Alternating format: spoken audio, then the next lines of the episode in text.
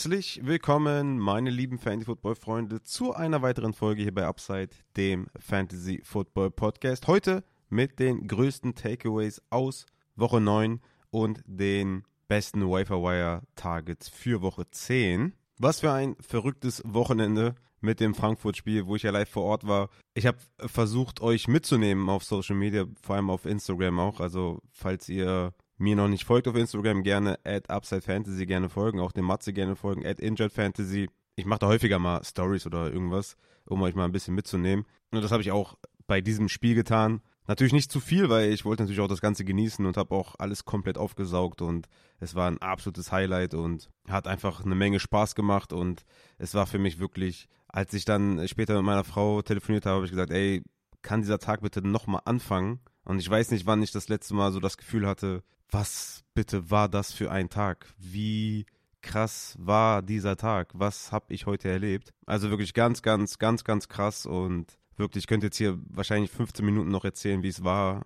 Ich habe mich noch mit dem Matze kurz geschlossen, dass wir morgen einfach nochmal einen extra Pot aufnehmen, beziehungsweise, gut, wir haben ja heute ähm, Montag, morgen ist Dienstag, wenn ihr das hört, ist ja schon Dienstag, also heute am Dienstag noch eine Folge aufnehmen zum Frankfurt-Spiel, weil der Matze war ja auch dabei. Und ja, da reden wir, also der Matze und ich dann nochmal über das Frankfurt-Spiel, was für ein Erlebnis das war, weil das würde jetzt einfach zu viel Raum hier einnehmen, glaube ich. Und ja, ich denke mal, viele interessiert, aber vielleicht der eine oder andere auch nicht. Und deswegen will ich das jetzt hier nicht zu groß halten und dachte mir, es ist doch eigentlich ganz cool, dann mit dem Matze zusammen nochmal drauf einzugehen und Revue passieren zu lassen. Weil da gibt es äh, einiges, äh, was, was wir vielleicht berichten können. Ja, und, und heute tatsächlich hatten wir im Kindergarten St. Martins Zug, beziehungsweise war kein richtiger St. Martins, sondern einfach nur ein paar Laternen und ein bisschen äh, Singsang. Das war aber richtig, richtig geil auf jeden Fall.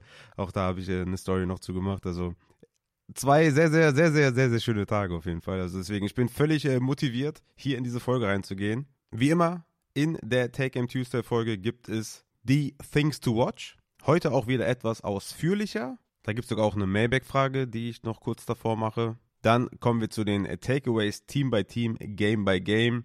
Danach noch den Post-Week 9 Injury Report mit Matze und am Ende noch die Wayfire Targets für Woche 10. Und ohne viel Gerede würde ich sagen, kommen wir zu den Things to Watch. Starten mit einer kleinen Mailback-Frage von Sam Crow. Der fragt: Rafa, was macht man mit Davante Adams Rest of Season? Lieber traden oder doch halten? Jacoby Myers über Adams Rest of Season? Fragezeichen. Also vielleicht starte ich mal mit der letzten Frage. Jacoby Myers über Adams Rest of Season? Nein, absolut nein, auf gar keinen Fall. Vielleicht mit dieser dominanten Antwort äh, könnte man auch schon Rückschlüsse drauf ziehen, was ich mit dem, was ich mit der ersten Frage mache, aber nein, also Davante Adams ganz klar über Jacoby Myers Rest of Season. Es würde mich auch echt stark wundern, wenn ich irgendein Rest of Season Ranking finde, was oder wo Myers über Davante Adams ist. Also das kann ich mir absolut nicht vorstellen. Apropos Rest of Season Rankings, ich werde versuchen, diese Woche mein Rest of Season Ranking mal zu machen. Das hatten sich einige gewünscht und ja, ich habe auch Bock drauf, ehrlich gesagt, mal zu schauen, wo ich die Spiele Rest of Season habe und werde mich da mal reinfuchsen und dann mal mein Rest of Season Ranking auf Patreon veröffentlichen. Aber das hat nichts mit der Frage zu tun.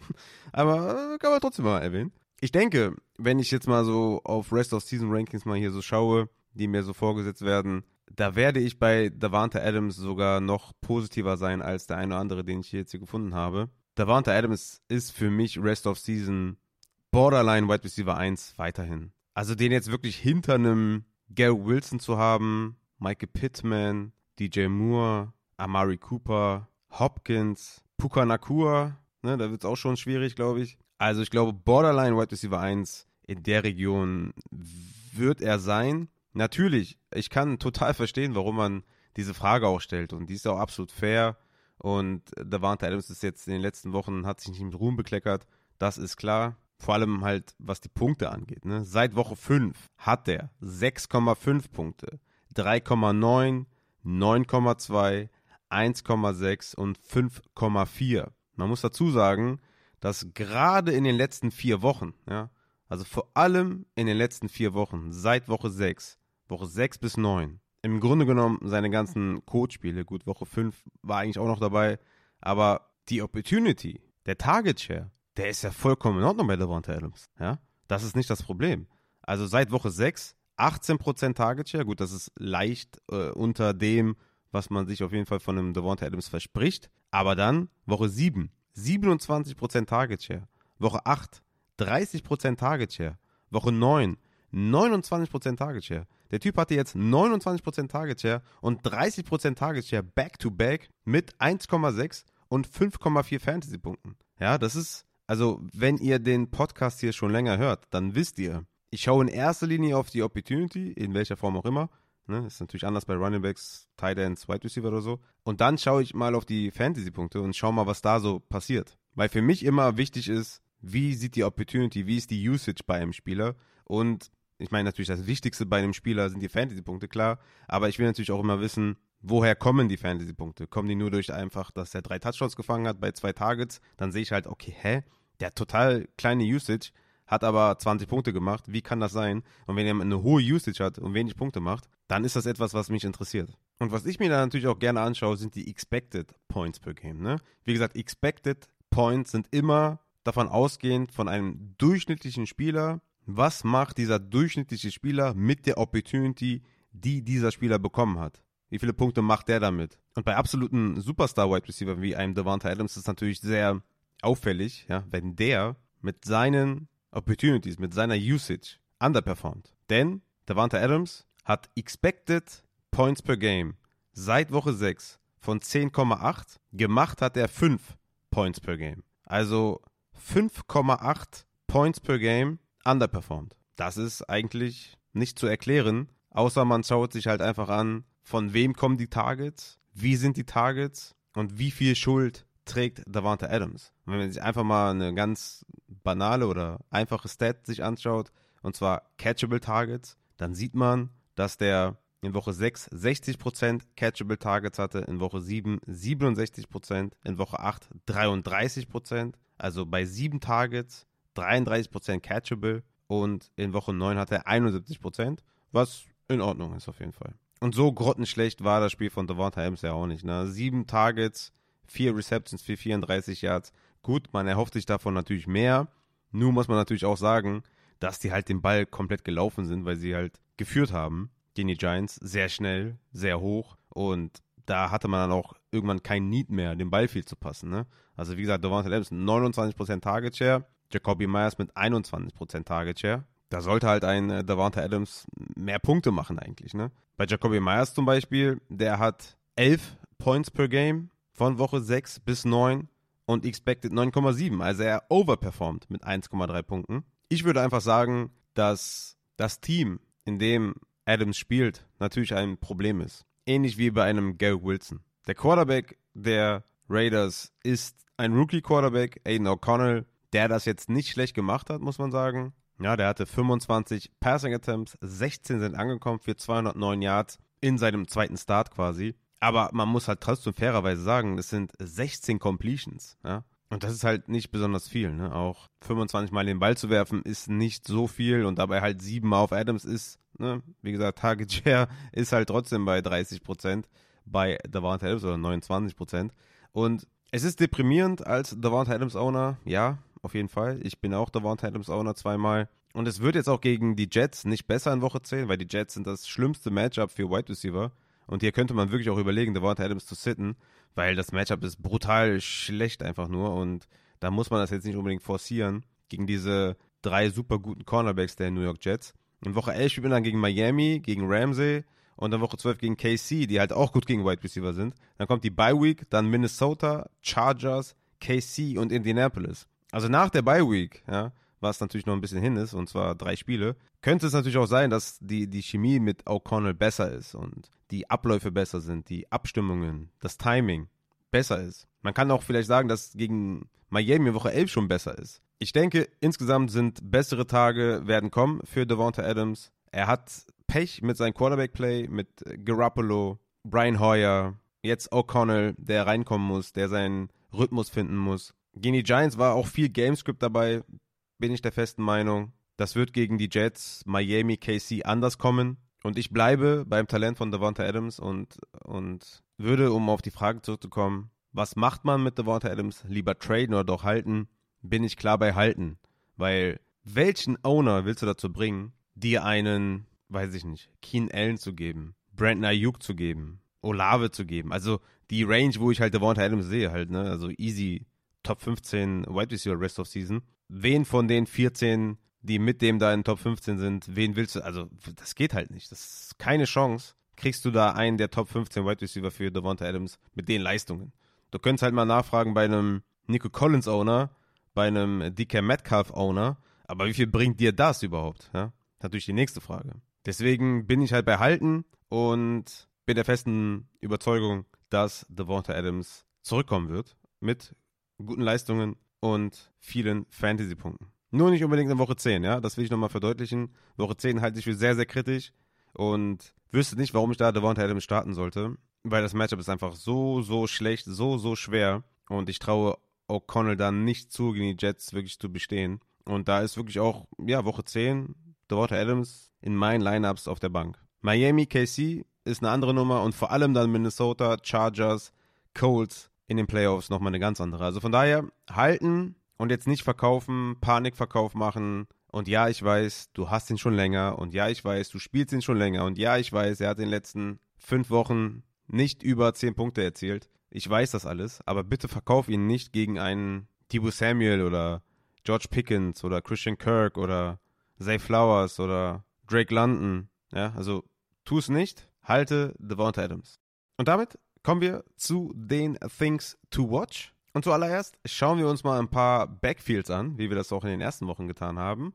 Und gehen mal locker flockig rüber zum Backfield der Cleveland Browns. Da haben wir Jerome Ford und Kareem Hunt, beziehungsweise Pierre Strong auch die letzten zwei Wochen gehabt. Und wir hatten ein klares Bounceback-Game von Jerome Ford. Der hatte insgesamt 27 Touches, 63% Snaps, 54% Rush Attempts und einen Target Share von 25%. Also der war ganz klarer Leadback in dieser Offense. Und man muss ja sagen, dass er in Woche 7 sich verletzt hat, ne? im Spiel rausgegangen ist mit 44% Snaps, dann in Woche 8 sehr limitiert eingesetzt wurde mit seinem Low Ankle Sprain und dann ging halt so ein bisschen die Panik los bei den Leuten.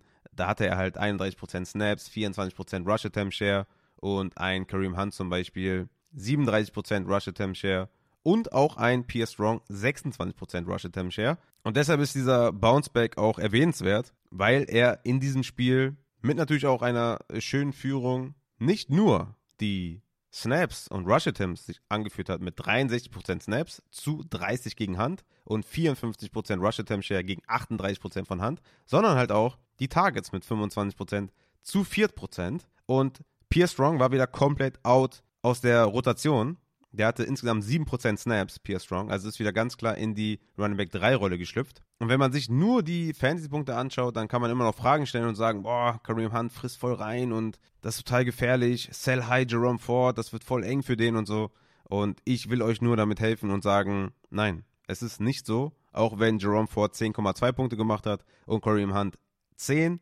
Hunt hatte halt den Touchdown, Hunt hatte den Snap Inside 5 hat ihn umgewandelt in den Touchdown. Das kann immer passieren. Wir haben wenig Running Backs, die wirklich das ganze Feld überdominieren in Snaps. Ja, Kareem Hunt war auch mit Nick Chubb jemand, der in der Red Zone eingesetzt wurde, der da Targets gesehen hat, der Goal-Line-Snaps gesehen hat. Auch mit Nick Chubb. Das ist einfach so gewesen.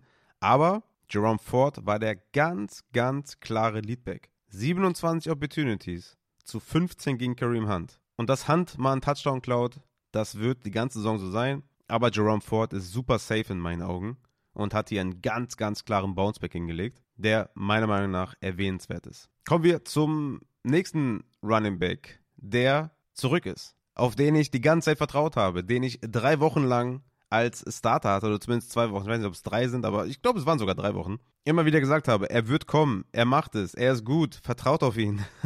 und Gott sei Dank, muss ich natürlich sagen, hat er es zurückgezahlt.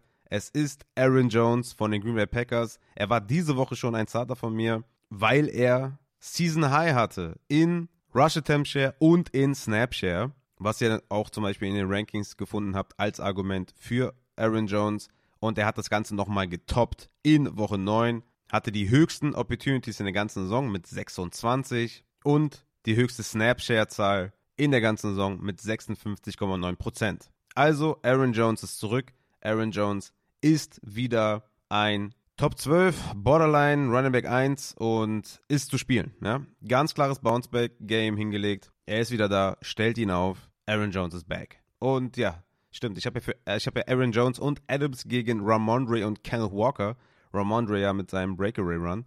Ähm, und Kenneth Walker, zu dem komme ich jetzt, hat zu knabbern mit Zach Charbonnet. Also war der Trade, äh, ja, Aaron Jones läuft wieder, Ramondre läuft wieder und dann haben wir zwei Sorgenkinder mit Davante Adams und Kenneth Walker. Das heißt, wie der Trade ausgeht, steht noch in den Sternen. Aber ja, erwähnenswert im Backfield von den Seattle Seahawks ist eben, dass Zach Charbonnet nicht nur in Woche 8 56 zu 44 Prozent Snaps hatte, sondern auch in Woche 9 mit 55 zu 49 Snaps. Woche 8 habe ich ja noch gesagt, okay, die Wade von Kenneth Walker hat ihn limitiert und deswegen hat Zach Charbonnet das viel gesehen.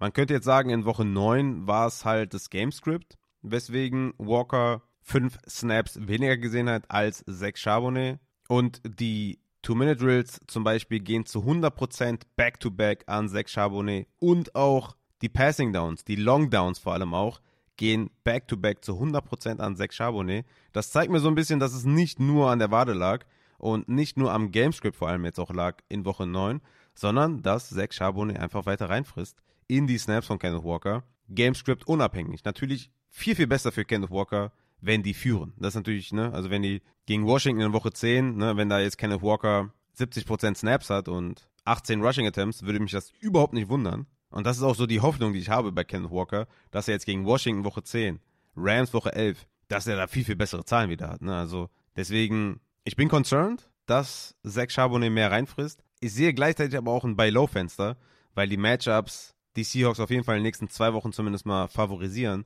Und da sollte Kenneth Walker wieder bessere Zahlen auflegen. Danach San Francisco, Dallas, San Francisco, Philadelphia. Sehr tough, da äh, ja nicht im Rückstand zu sein und demzufolge vielleicht wieder mehr sechs Charbonnet. Dann Woche 16 und 17 Tennessee, Pittsburgh. Da gehe ich eher davon aus, dass die Seattle Seahawks da wieder vorne liegen. Also es könnte halt so sein, dass wir mit Kenneth Walker einen Running Back 1 verlieren momentan und dass der halt ähnlich wie viele, viele, viele Running Back 2 halt in einem, ja, nicht geteilten, kompletten, geteilten Backfield sind, sondern einfach Gamescript-wise so oder so mal dastehen. Und die nächsten zwei Wochen bin ich positiv bei Kenneth Walker und würde den nächsten zwei Wochen ganz klar darauf bauen und ganz klar spielen und ganz klar aufstellen in den nächsten zwei Wochen. Aber Zach Charbonnet ist concerning. Kommen wir zu den Colts. Bei den Indianapolis Colts gab es einen krassen Change auf Running Back. Und zwar haben wir hier Jonathan Taylor zurück als Workhorse in der Offense. Es hatte sich so ein bisschen angebahnt, schon in Woche 8, da hatte Jonathan Taylor 61 zu 39 Prozent Snaps, hat sich ja dann irgendwie verletzt. Anfang der zweiten Halbzeit war dann komplett raus und Zach Moss hat den Rest gesehen. Und in Woche 9 konnte man halt sehen, dass das wirklich wegen der Verletzung war, was der Matze ja auch schon gesagt hatte. Denn Woche 9, 75% Snaps für Jonathan Taylor, 19% für Zach Moss, 62% Rush Attempt Share zu 24% Rush Attempt Share. Insgesamt 23 Opportunities zu 7. Jonathan Taylor ist zurück und ist ein absoluter Must-Start in den kommenden Wochen. Das nächste Backfield, was es hier zu beäugen gibt, sind die Carolina Panthers. Und es ist einfach der absolute Wahnsinn, was hier passiert. Es ist wirklich der absolute Wahnsinn.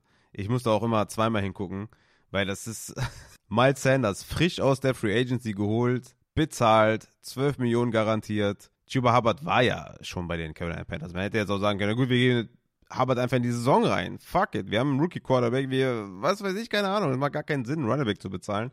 Und jetzt haben wir hier Woche 8 und Woche 9 mit einem fitten Miles Sanders, der nicht auf dem Injury Report ist. Und wir hatten in Woche 8 66% Snaps für Chuba Hubbard, 20 für Sanders und in Woche 9 65% Snaps für Hubbard, 25 für Sanders. In Opportunities war das jetzt in Woche 9 22 für Hubbard, 11 für Sanders.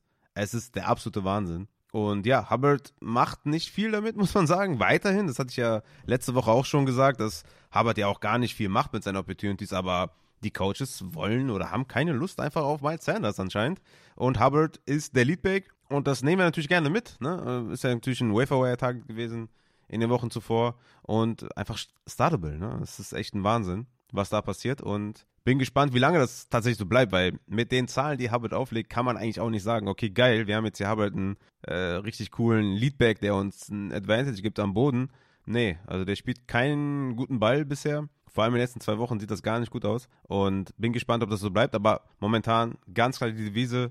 Chuba Hubbard Leadback, guter Floor. Miles Sanders absolut nicht spielbar. Kommen wir zum letzten Backfield und das sind die Miami Dolphins. Ich habe Raheem Mostert immer mal wieder gesucht ähm, beim Frankfurt-Spiel und habe so auf die Seitenlinie geschaut und habe mir natürlich alles reingezogen, das Ganze. Ich habe wirklich mir alles reingezogen vom ganzen Spiel. Also, also ich hätte mich mal gern dabei gefilmt, wie ich das Spiel gucke, weil das war, sah bestimmt lustig aus, weil ich so wirklich irgendwie gar keine äh, Reaktion gezeigt habe, außer beim Monster-Touchdown. Aber sonst habe ich irgendwie mir alles einfach nur reingezogen. Das war einfach total spannend für mich. Aber ich habe halt immer die Nummer 31 gesucht. Ich dachte, hä, wer ist denn da im Backfield? 26? Savan Ahmed? Und dann hatte, ist er halt den Ball gelaufen und ich dachte mir, boah, der läuft den Ball aber nicht so gut, ne? Und du siehst halt live im Stadion viel, viel geiler die Lanes und äh, die Gaps, die offen sind und so. Ne? Mahomes hat zum Beispiel auch ein paar Mal den Ball ja, nicht dahin geworfen, wo der offene Receiver war. Ne? War zwei, dreimal über die Mitte ganz klar jemand frei und hat dann den Checkdown genommen und so. Ähm, ganz interessante Sachen hat man da festgestellt. Aber bei Mostard war, ich habe den halt gesucht und dachte mir, es kann nicht sein, dass Ahmed so viel sieht und dabei so schlecht aussieht. Jeff Wilson war, ne, mit seinen Targets und so,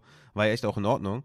Und Mossad hat halt auch dann von der zweiten Halbzeit gelebt, als er da die verschiedenen Runs hatte über 10 Yards, über 15 Yards und dann halt auch den Touchdown gemacht hat, wo ich halt ähm, als einziger in meiner Sitzreihe ausgeflippt bin, weil ich den aufgestellt habe. die Leute haben sich so gedacht, hä? Der ist die ganze Zeit ruhig. Kaum macht Mossad einen Touchdown oder die Dolphins einen Touchdown und der flippt aus. Der muss Fantasy-Anteile haben. Ja, ähm, aber nee, was ich eigentlich sagen will, dass, dass Raheem Mostert in den letzten Wochen vor allem auch an äh, Passing Downs verloren hat. Ne? Raheem Mostert in den letzten drei Wochen drei Targets gesehen insgesamt.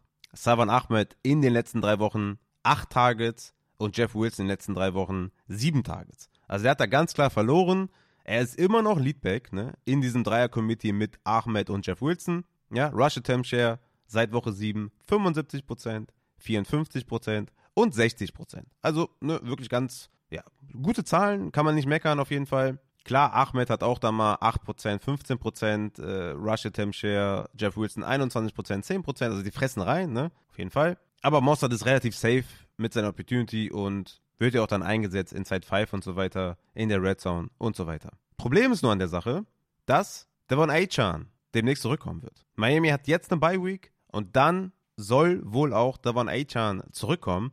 Und dann müssen wir wirklich gucken, wie es aussieht. Ne? Achan, wenn wir uns erinnern, war der Leadback mit Raheem Mostert. Vor allem dann in den letzten Wochen 3, 4 und 5 vor der Verletzung und ohne Jeff Wilson. Und hier ist natürlich dann die große Frage, wenn Achan zurückkommt, wer sieht was? Vertrauen Sie weiterhin Jeff Wilson mit den Targets und Receptions? Wie viel sieht dann noch Savan Ahmed? Sieht Mostert dieselbe Rush Attempt Share weiterhin und Ahmed und Jeff Wilson verlieren halt alles an A-Chain, was die Targets angeht und die Rushes angeht?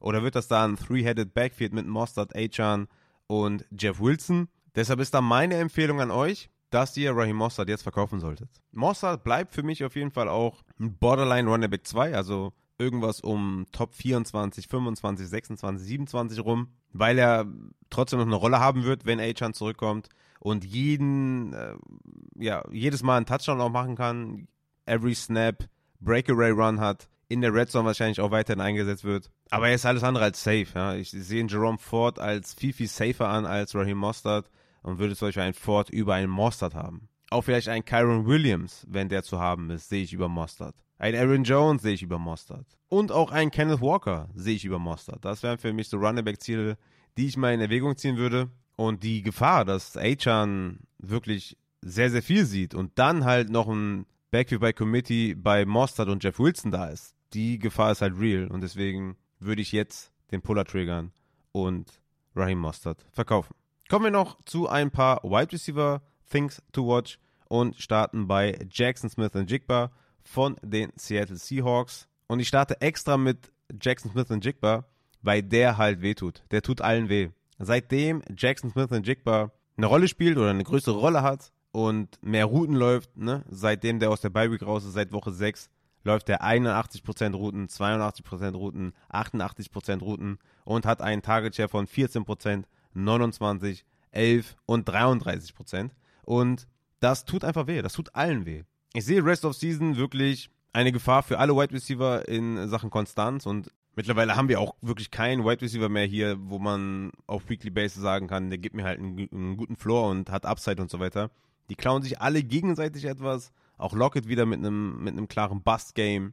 Auch hier, was natürlich gut ist, der Schedule öffnet sich mit Washington, Rams, San Francisco, die gegen Wide Receiver einfach nicht gut aussehen. Das ist halt so der einzige Anker, den man momentan hat. Aber es ist problematisch, dass wir da drei gute Wide Receiver haben in einer Offense, die einfach nicht klickt. Deswegen würde ich meine Aktien von Lockett und Jackson Smith und Jigba verkaufen, solange es halt noch geht. DK Metcalf ist für mich der einzige Spieler, den ich da haben möchte, weil der eigentlich, äh, weil der alles nach Regression eigentlich schreit. Der hat jetzt in Woche 8 und 9 alleine sechs Endzone-Targets. Und wisst ihr, wie viele Touchdowns er gemacht hat? Null. Hier muss eine Regression eintreten und ich halte DK für den besten Wide Receiver unter den dreien. Und ich gehe bei Wide Receiver gerne mit dem Talent und sage, dass ich DK am ehesten halten würde und Lockett und Jackson Smith und Jigba gerne loswerden würde. Kommen wir zum letzten Thing to Watch bei den Wide Receivers und das ist Devonta Smith. Devonta Smith von den Eagles ist ein absoluter Buy-Low-Spieler, denn Dallas Goddard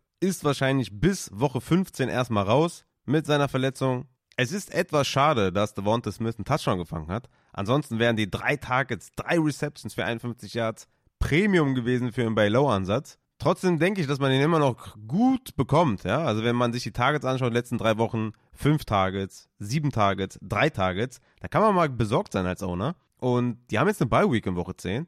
Auch da, ne, wenn jemand vielleicht etwas negativ dasteht im Rekord oder unbedingt einen Sieg braucht und es sich nicht leisten kann, einen Wide Receiver in der Bye-Week zu haben, fragt gerne mal an. Denn wann ist Devonta Smith so richtig, richtig gut, wenn Göttert nicht dabei ist? Wann hatte er letztes Jahr sein Breakout, als Göttert nicht dabei war? Er hatte ohne Dallas Göttert 8,4 Targets pro Spiel, mit Göttert 7,7 Targets pro Spiel und mit Göttert von Woche 1 bis 10 2022 war er Wide Receiver 31 in Points per Game mit 9,7 Punkten und ohne Göttert von Woche 11 bis 17 war er 2022 Wide Receiver 5 in Points per Game mit 15,7. Also meiner Meinung nach absoluter Buy-Low-Spieler Devonta Smith. Er hat trotzdem nur 12,6 Punkte gemacht, trotz Touchdown. Also bitte holt euch Devonta Smith bis Woche 15, also KC Woche 11, Buffalo Woche 12, San Francisco Woche 13, Dallas Woche 14. Das sollten einige Boomwochen werden für Devonta Smith.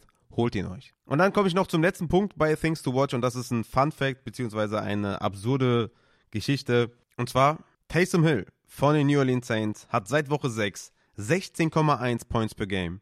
Damit mehr als Kelsey, der 14,6 Points per Game hat, mehr als Andrews, der 13,4 Points per Game hat und mehr als Hawkinson, der 12,6 Points per Game hat. Taysom Hill. Ich meine, man kann darüber reden, ob der wirklich jetzt ein Tight End oder eligible als Tight End ist, weil er sieht halt auch Targets, ne? Also ist jetzt nicht nur, dass er nur Rushes sieht, aber er sieht halt den Großteil nur Rushes. Also es ist ein bisschen unfair, dass er da als äh, Tight End eligible ist, aber ne, wir, wir spielen halt mit den Karten, die uns ausgeteilt werden und äh, Taysom Hill ist als Tight End auch gelistet, auch wenn er mehr Rushes hat als Targets, immer noch, ganz klar, ist er einfach wirklich der Tight End 1 in den letzten vier Wochen. Wahnsinn. Und ich erinnere mich noch an jemanden, der hat, glaube ich, in der Offseason eine Mailback-Frage gestellt, ob Taysom Hill nicht einfach, oder ob man nicht einfach Taysom Hill draften sollte und ihn einfach jede Woche aufstellen soll.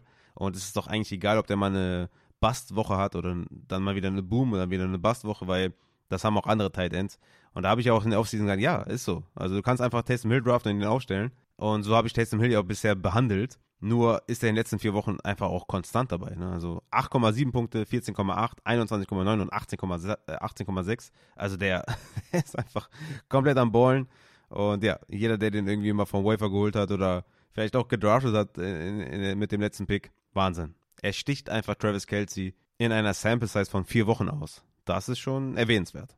Und damit, meine lieben Fantasy Football Freunde, kommen wir dann zu den Takeaways aus Woche 9, Game by Game, Team by Team und starten natürlich mit dem Frankfurt-Spiel Kansas City Chiefs gegen die Miami Dolphins. Es war natürlich ein absolut geisteskrankes Spiel. Was soll ich euch sagen? Ne? Also gut, 21 zu 14. Hätte auch ein bisschen punktereicher sein können und das Ende hätte auch cooler sein können. Also dieser Snap-Fumble da, das war natürlich unnötig, aber das war natürlich absolut geisteskrank, die ganzen Spieler zu sehen.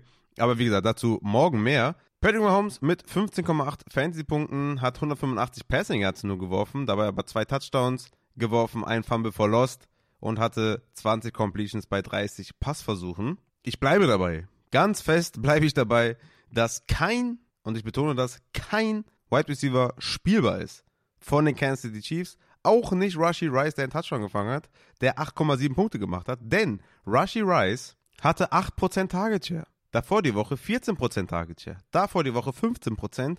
Davor die Woche 11. Davor die Woche 13.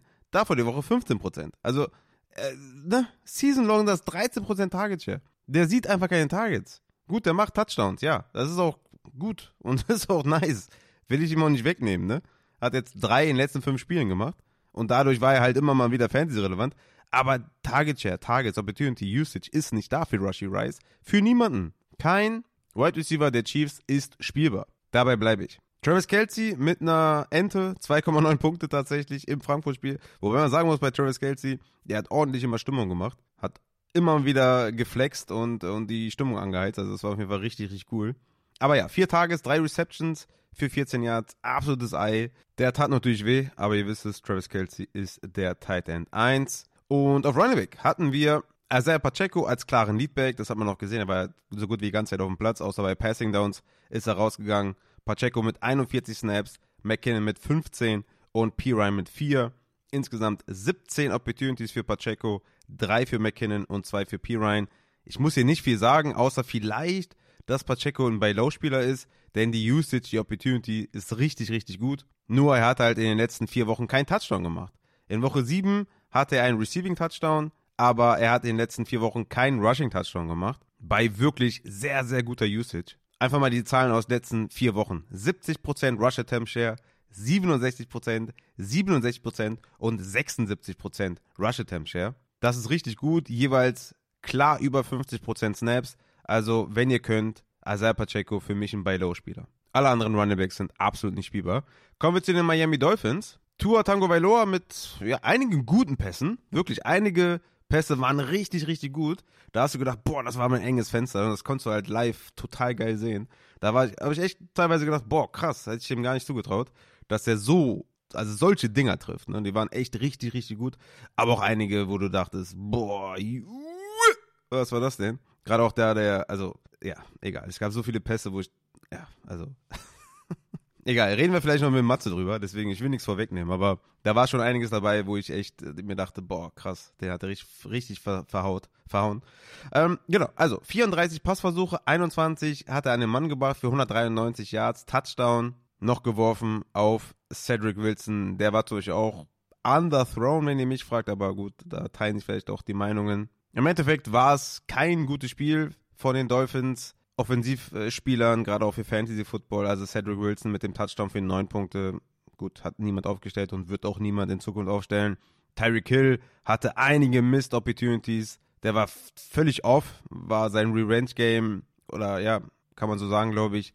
Und das hast du ihm ange angemerkt. Also der kam damit nicht ganz zurecht. Einige Drops gehabt, den Fumble gehabt, aber trotzdem. Acht Receptions, 62 Yards, hatte neun Punkte, das war in Ordnung.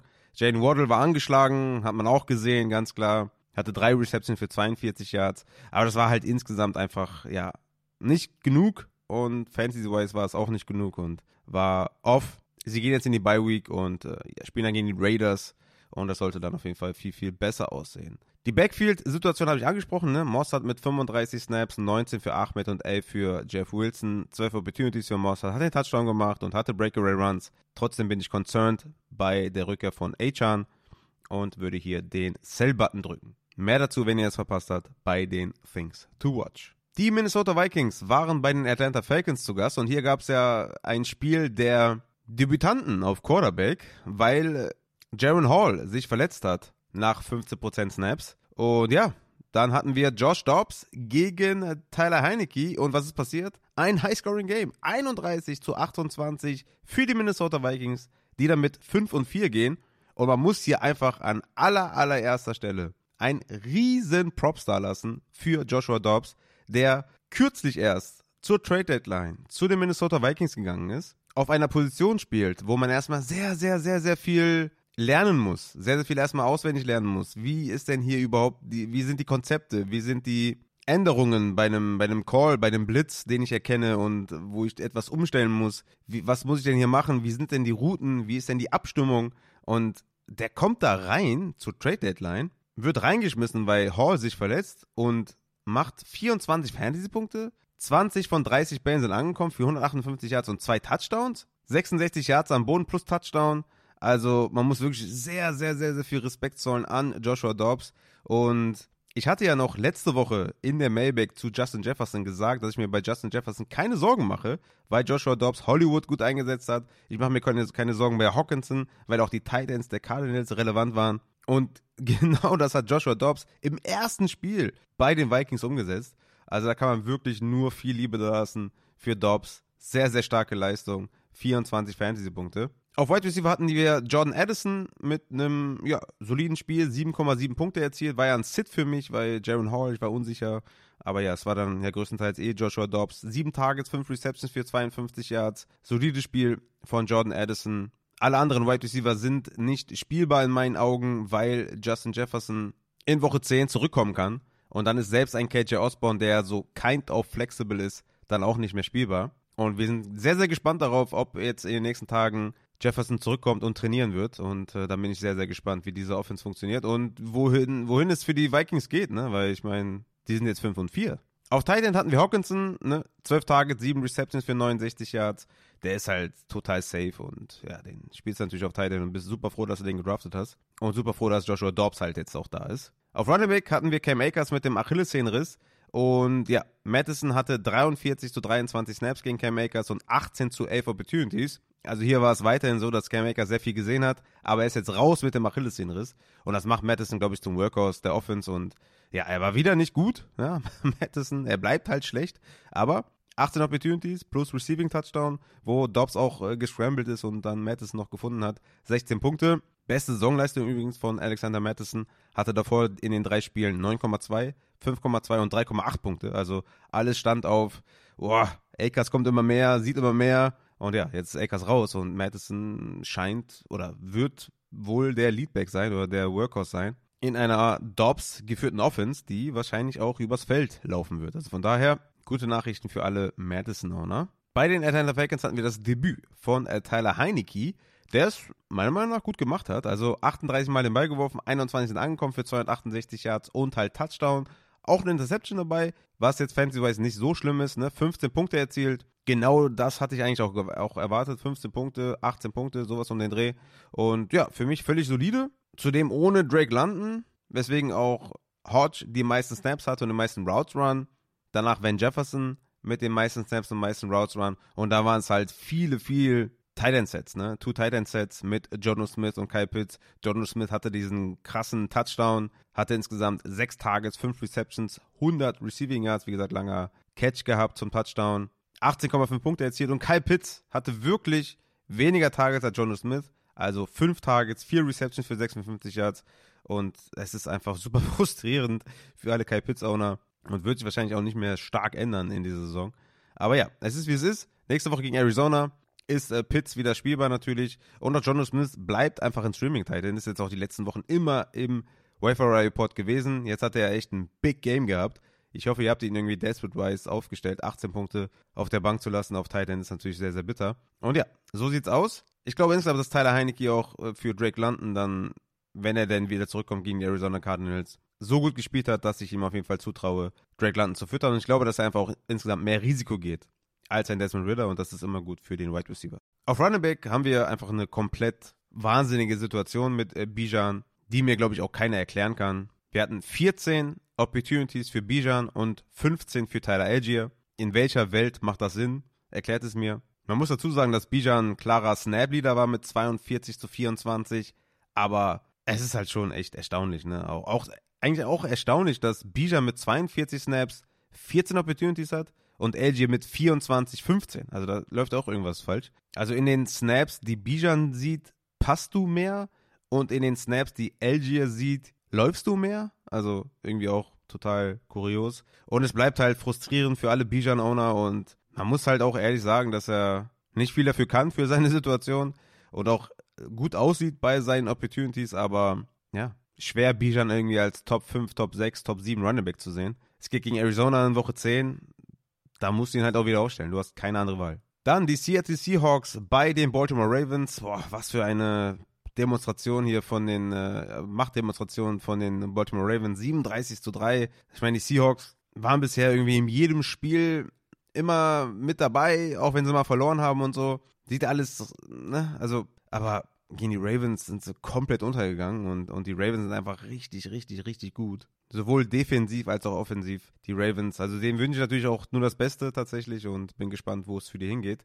Aber wir bleiben beim Fantasy. 37 zu 3 für die Ravens. Lamar Jackson hat irgendwann auch den Tag beendet. Ich glaube, gegen Mitte des dritten Viertels ist er rausgegangen. Hat nur elf Punkte gemacht. Klar, ist jetzt nicht so geil. Aber ja, war halt irgendwie dem Blowout so ein bisschen geschuldet und dem, dass Keaton Mitchell einen Rushing Touchdown hatte, dass Gus Edwards zwei äh, Rushing Touchdowns hatte. Ja, da war irgendwann auch nicht mehr genug übrig, muss man sagen. Ja, abhaken und äh, Lama Jackson weiterhin natürlich spielen und ja, ist dann halt manchmal so. War ähnlich wie in Woche 8 auch gegen Arizona, da ist man halt irgendwann einfach nur noch gelaufen, den Ball, ne? Auch hier auf Wide Receiver bei den Ravens muss man natürlich jetzt über Zay Flowers reden, der in den letzten Wochen, gerade was die Production angeht, etwas in ein Loch gefallen ist hatte in Woche 8 19 Receiving Yards, in Woche 9 11 Receiving Yards. Ich bleibe dabei, ich denke, das hat viel mit Gamescript zu tun und dass es in kompetitiven Spielen wie gegen die Bengals in Woche 11, vielleicht Woche 12 gegen die Chargers, anders sein wird. Gegen Cleveland in Woche 10,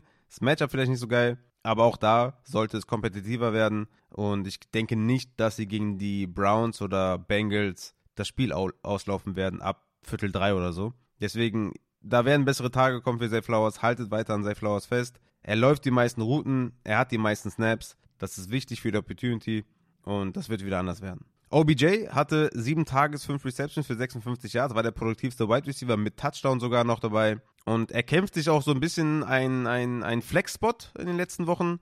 Das ist sehr, sehr erfreulich für alle OBJ-Owner oder Believer vielleicht auch. Der hat seinen Platz gefunden bei den Ravens und hat jetzt in drei Wochen 18 Targets, wo man halt auch wirklich dann irgendwann flexibel ist. Alle anderen Spieler vernachlässige ich jetzt erstmal. Mark Andrews, 9 Receptions für 80 Yards, natürlich sehr geil gewesen. Leider kein Touchdown. Und auf Running Back hatten wir eine sehr, sehr mysteriöse Sache. Und zwar hatten wir bis Viertel 3, also Viertel 1 bis 3, folgende Opportunity Share für die Running Backs. Keaton Mitchell, 38% Opportunity Share. Justice Hill 38% Opportunity Share und Gus Edwards 24% Opportunity Share. Wir haben hier, wenn wir Pech haben, wenn wir sehr, sehr viel Pech haben, ein Three-Man Backfield by Committee. Das will niemand sehen, das will niemand haben, aber es scheint darauf hinauszulaufen, man kann die Snaps mit Viertel 4 nicht berücksichtigen. Insgesamt war es Justice Hill mit 48 Snaps, Gus Edwards 14, Keaton Mitchell 14, 14 Opportunities für Hill, 5 für Edwards und 10 für Mitchell. Man kann das aber nicht bewerten, man kann das nur bis, äh, bis Viertel 3 bewerten. Danach war es Garbage Time und das ist einfach dann, ja, nicht für die nächste Woche zu berücksichtigen. Aber trotzdem, Keaton Mitchell mit 9 Carries für 138 Yards ist natürlich einfach ein explosiver Spieler, ganz anders als Gus Edwards natürlich.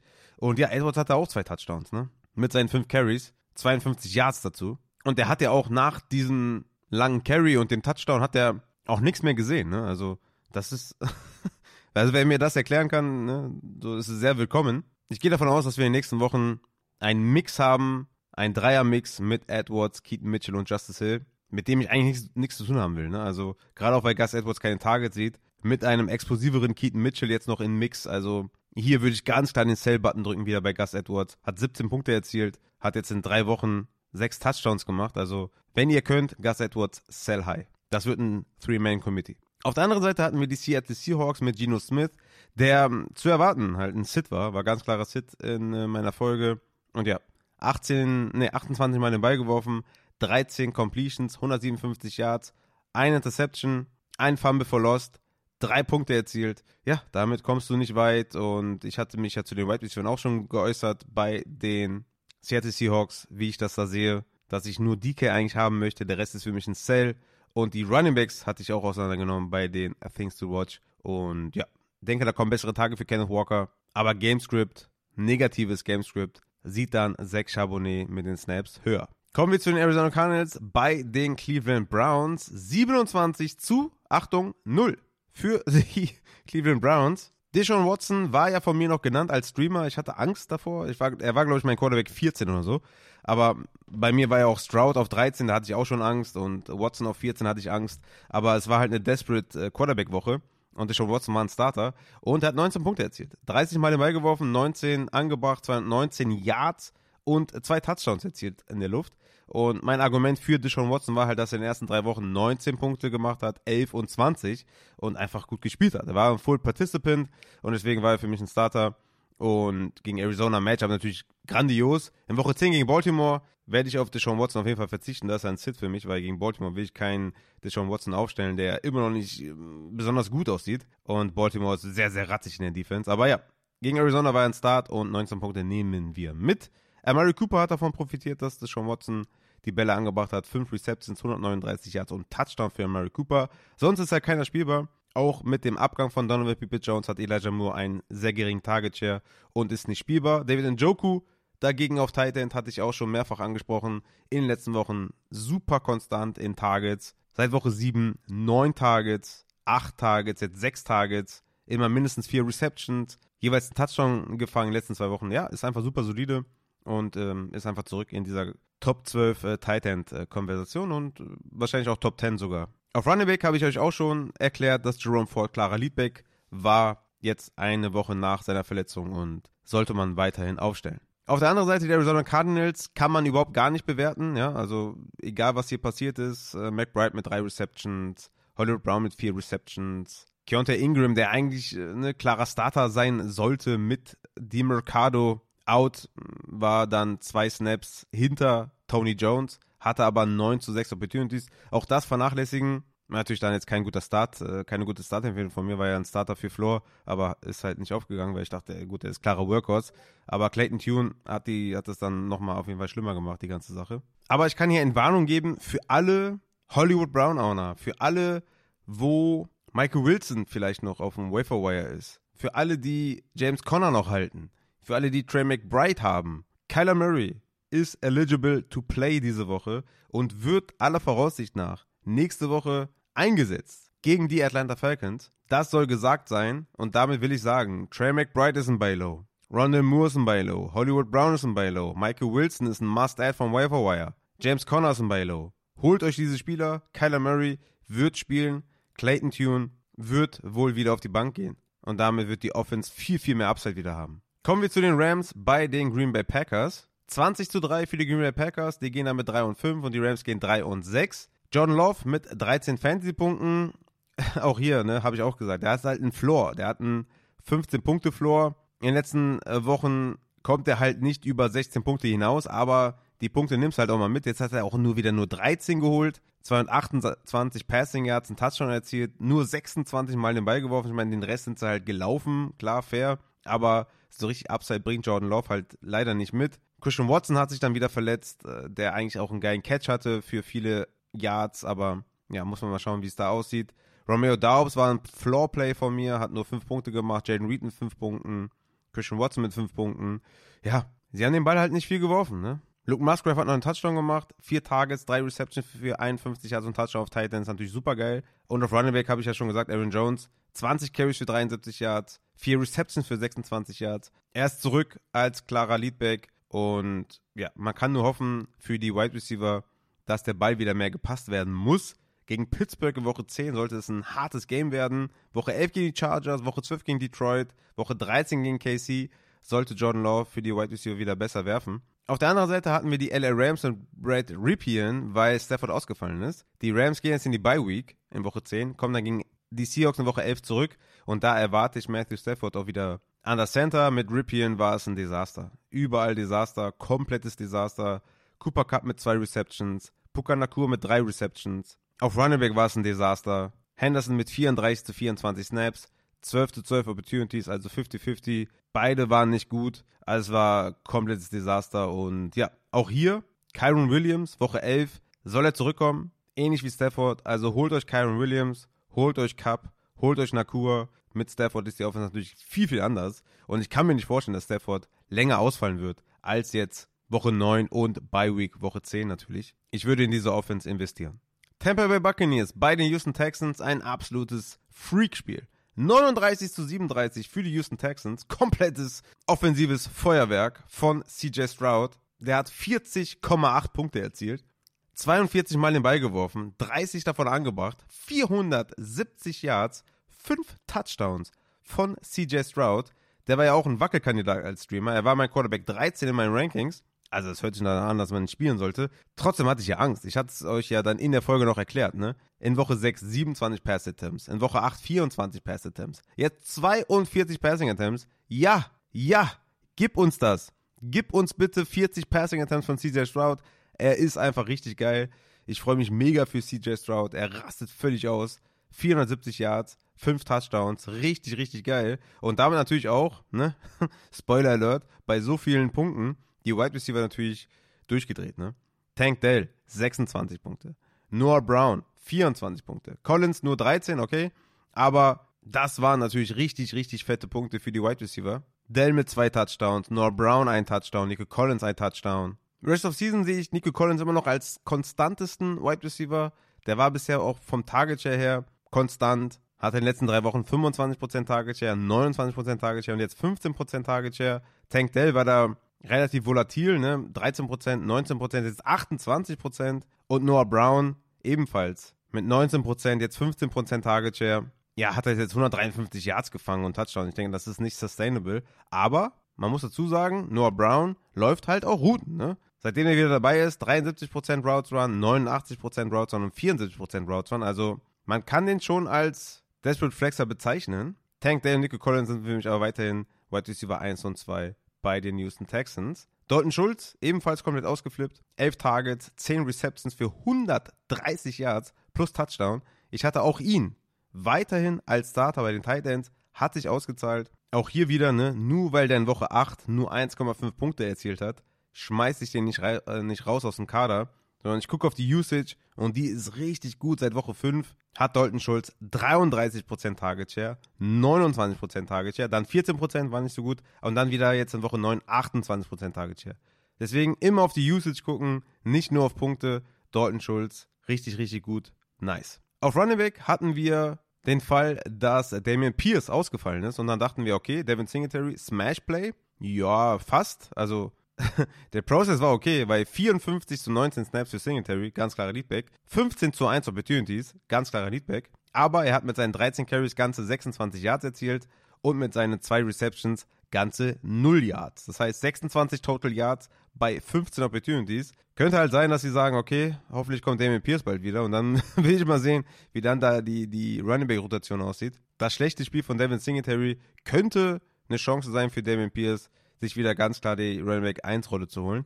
Das müssen wir ähm, allerdings abwarten in Woche 10 gegen Cincinnati. Kommen wir zur anderen Seite, zu den Tampa Bay Buccaneers. Mayfield, auch von mir ein Streamer gewesen, 19 Punkte erzielt, 21 Completions, zwei Touchdowns. Die gingen leider an Kate Otten, muss man sagen, auch, auch wenn der im erweiterten Tight End Streaming Kreis war, auch eine Startempfehlung war von mir, muss ich sagen dass es leider auf Kate Otten ging, weil Mike Evans und Godwin natürlich gelitten haben darunter. Aber Kate Otten, neun Targets, sechs Receptions, zwei Touchdowns. Er war im Welfare Report auch drin und war als Titan Streamer genannt, weil davor die letzten zwei Wochen jeweils sechs Targets und auch hier wieder Usage ist halt sehr, sehr wichtig.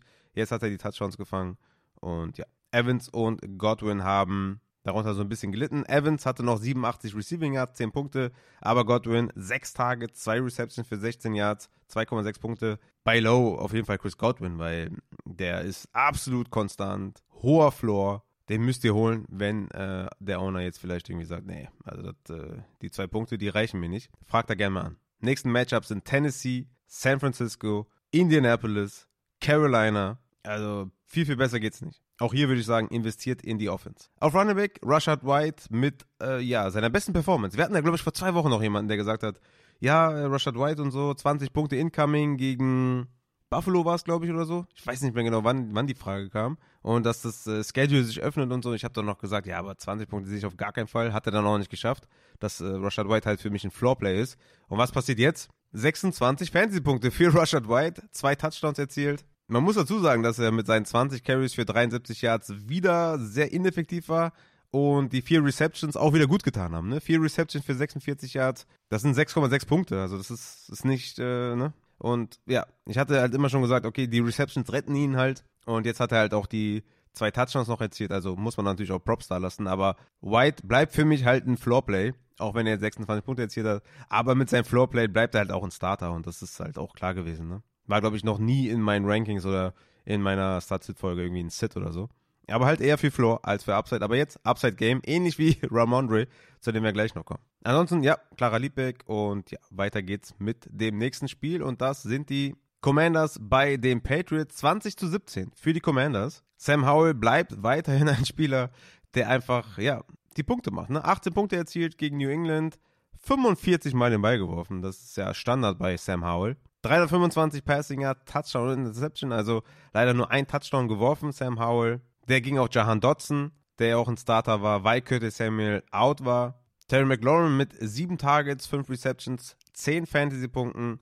Dotson mit 15 Fantasy-Punkten. Und Jameson Crowder, der von mir noch so ein äh, Desperate Flexer war, mit 4,3 Punkten. Logan Thomas weiterhin auf Tight End auf jeden Fall streamable, auch wenn er nur 5 Punkte erzielt hat. 6 Targets, 4 Receptions gefangen. Und ja, bei einem Quarterback, der so oft den Ball wirft, da willst du auf jeden Fall den Tight End auch spielen. Der Tight End, der halt auch die, die ganzen Routen läuft. Ne? Genauso viele Routen gelaufen wie Terry McLaurin. Und Terry McLaurin ist halt derjenige, der weiterhin die meisten Snaps hat und die meisten Routen läuft. Auf Running Back hatten wir meinen Sid Brian Robinson, der 11,2 Punkte erzielt hat und Antonio Gibson, der 10 Punkte erzielt hat. Brian Robinson hatte sogar 44 zu 34 Snaps, weil die Commanders halt auch größtenteils geführt haben. Und Brian Robinson hatte 20 zu 10 Opportunities, hat den Touchdown gemacht und damit halt auch wieder den Tag gerettet. Ne? Er bleibt weiterhin schlecht am Boden. 18 Carries für 63 Yards, eine Reception für 4 Yards. Aber der Floor ist halt auch da in den letzten Wochen.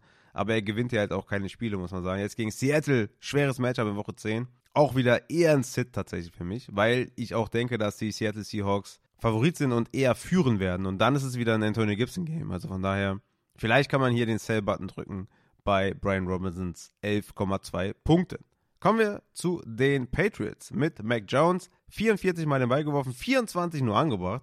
Für 220 Yards und ein Touchdown, eine Reception, 11 Punkte erzielt. Die Wide Receiver mit äh, Juju Smith Schuster sechs Receptions bei sieben Targets für 51 Yards und dabei hat Juju Smith-Schuster nur 23 Snaps gesehen. Also zum Vergleich Jalen Rager mit 59 und Mary Douglas mit 53. Also 23 Snaps, 19 Routes Run, sieben Targets. Also eine hohe, hohe Usage bei geringer Snap-Zahl bei Juju. Also das muss man mal im Auge behalten, ob der vielleicht die nächsten Wochen nicht ein bisschen mehr sieht.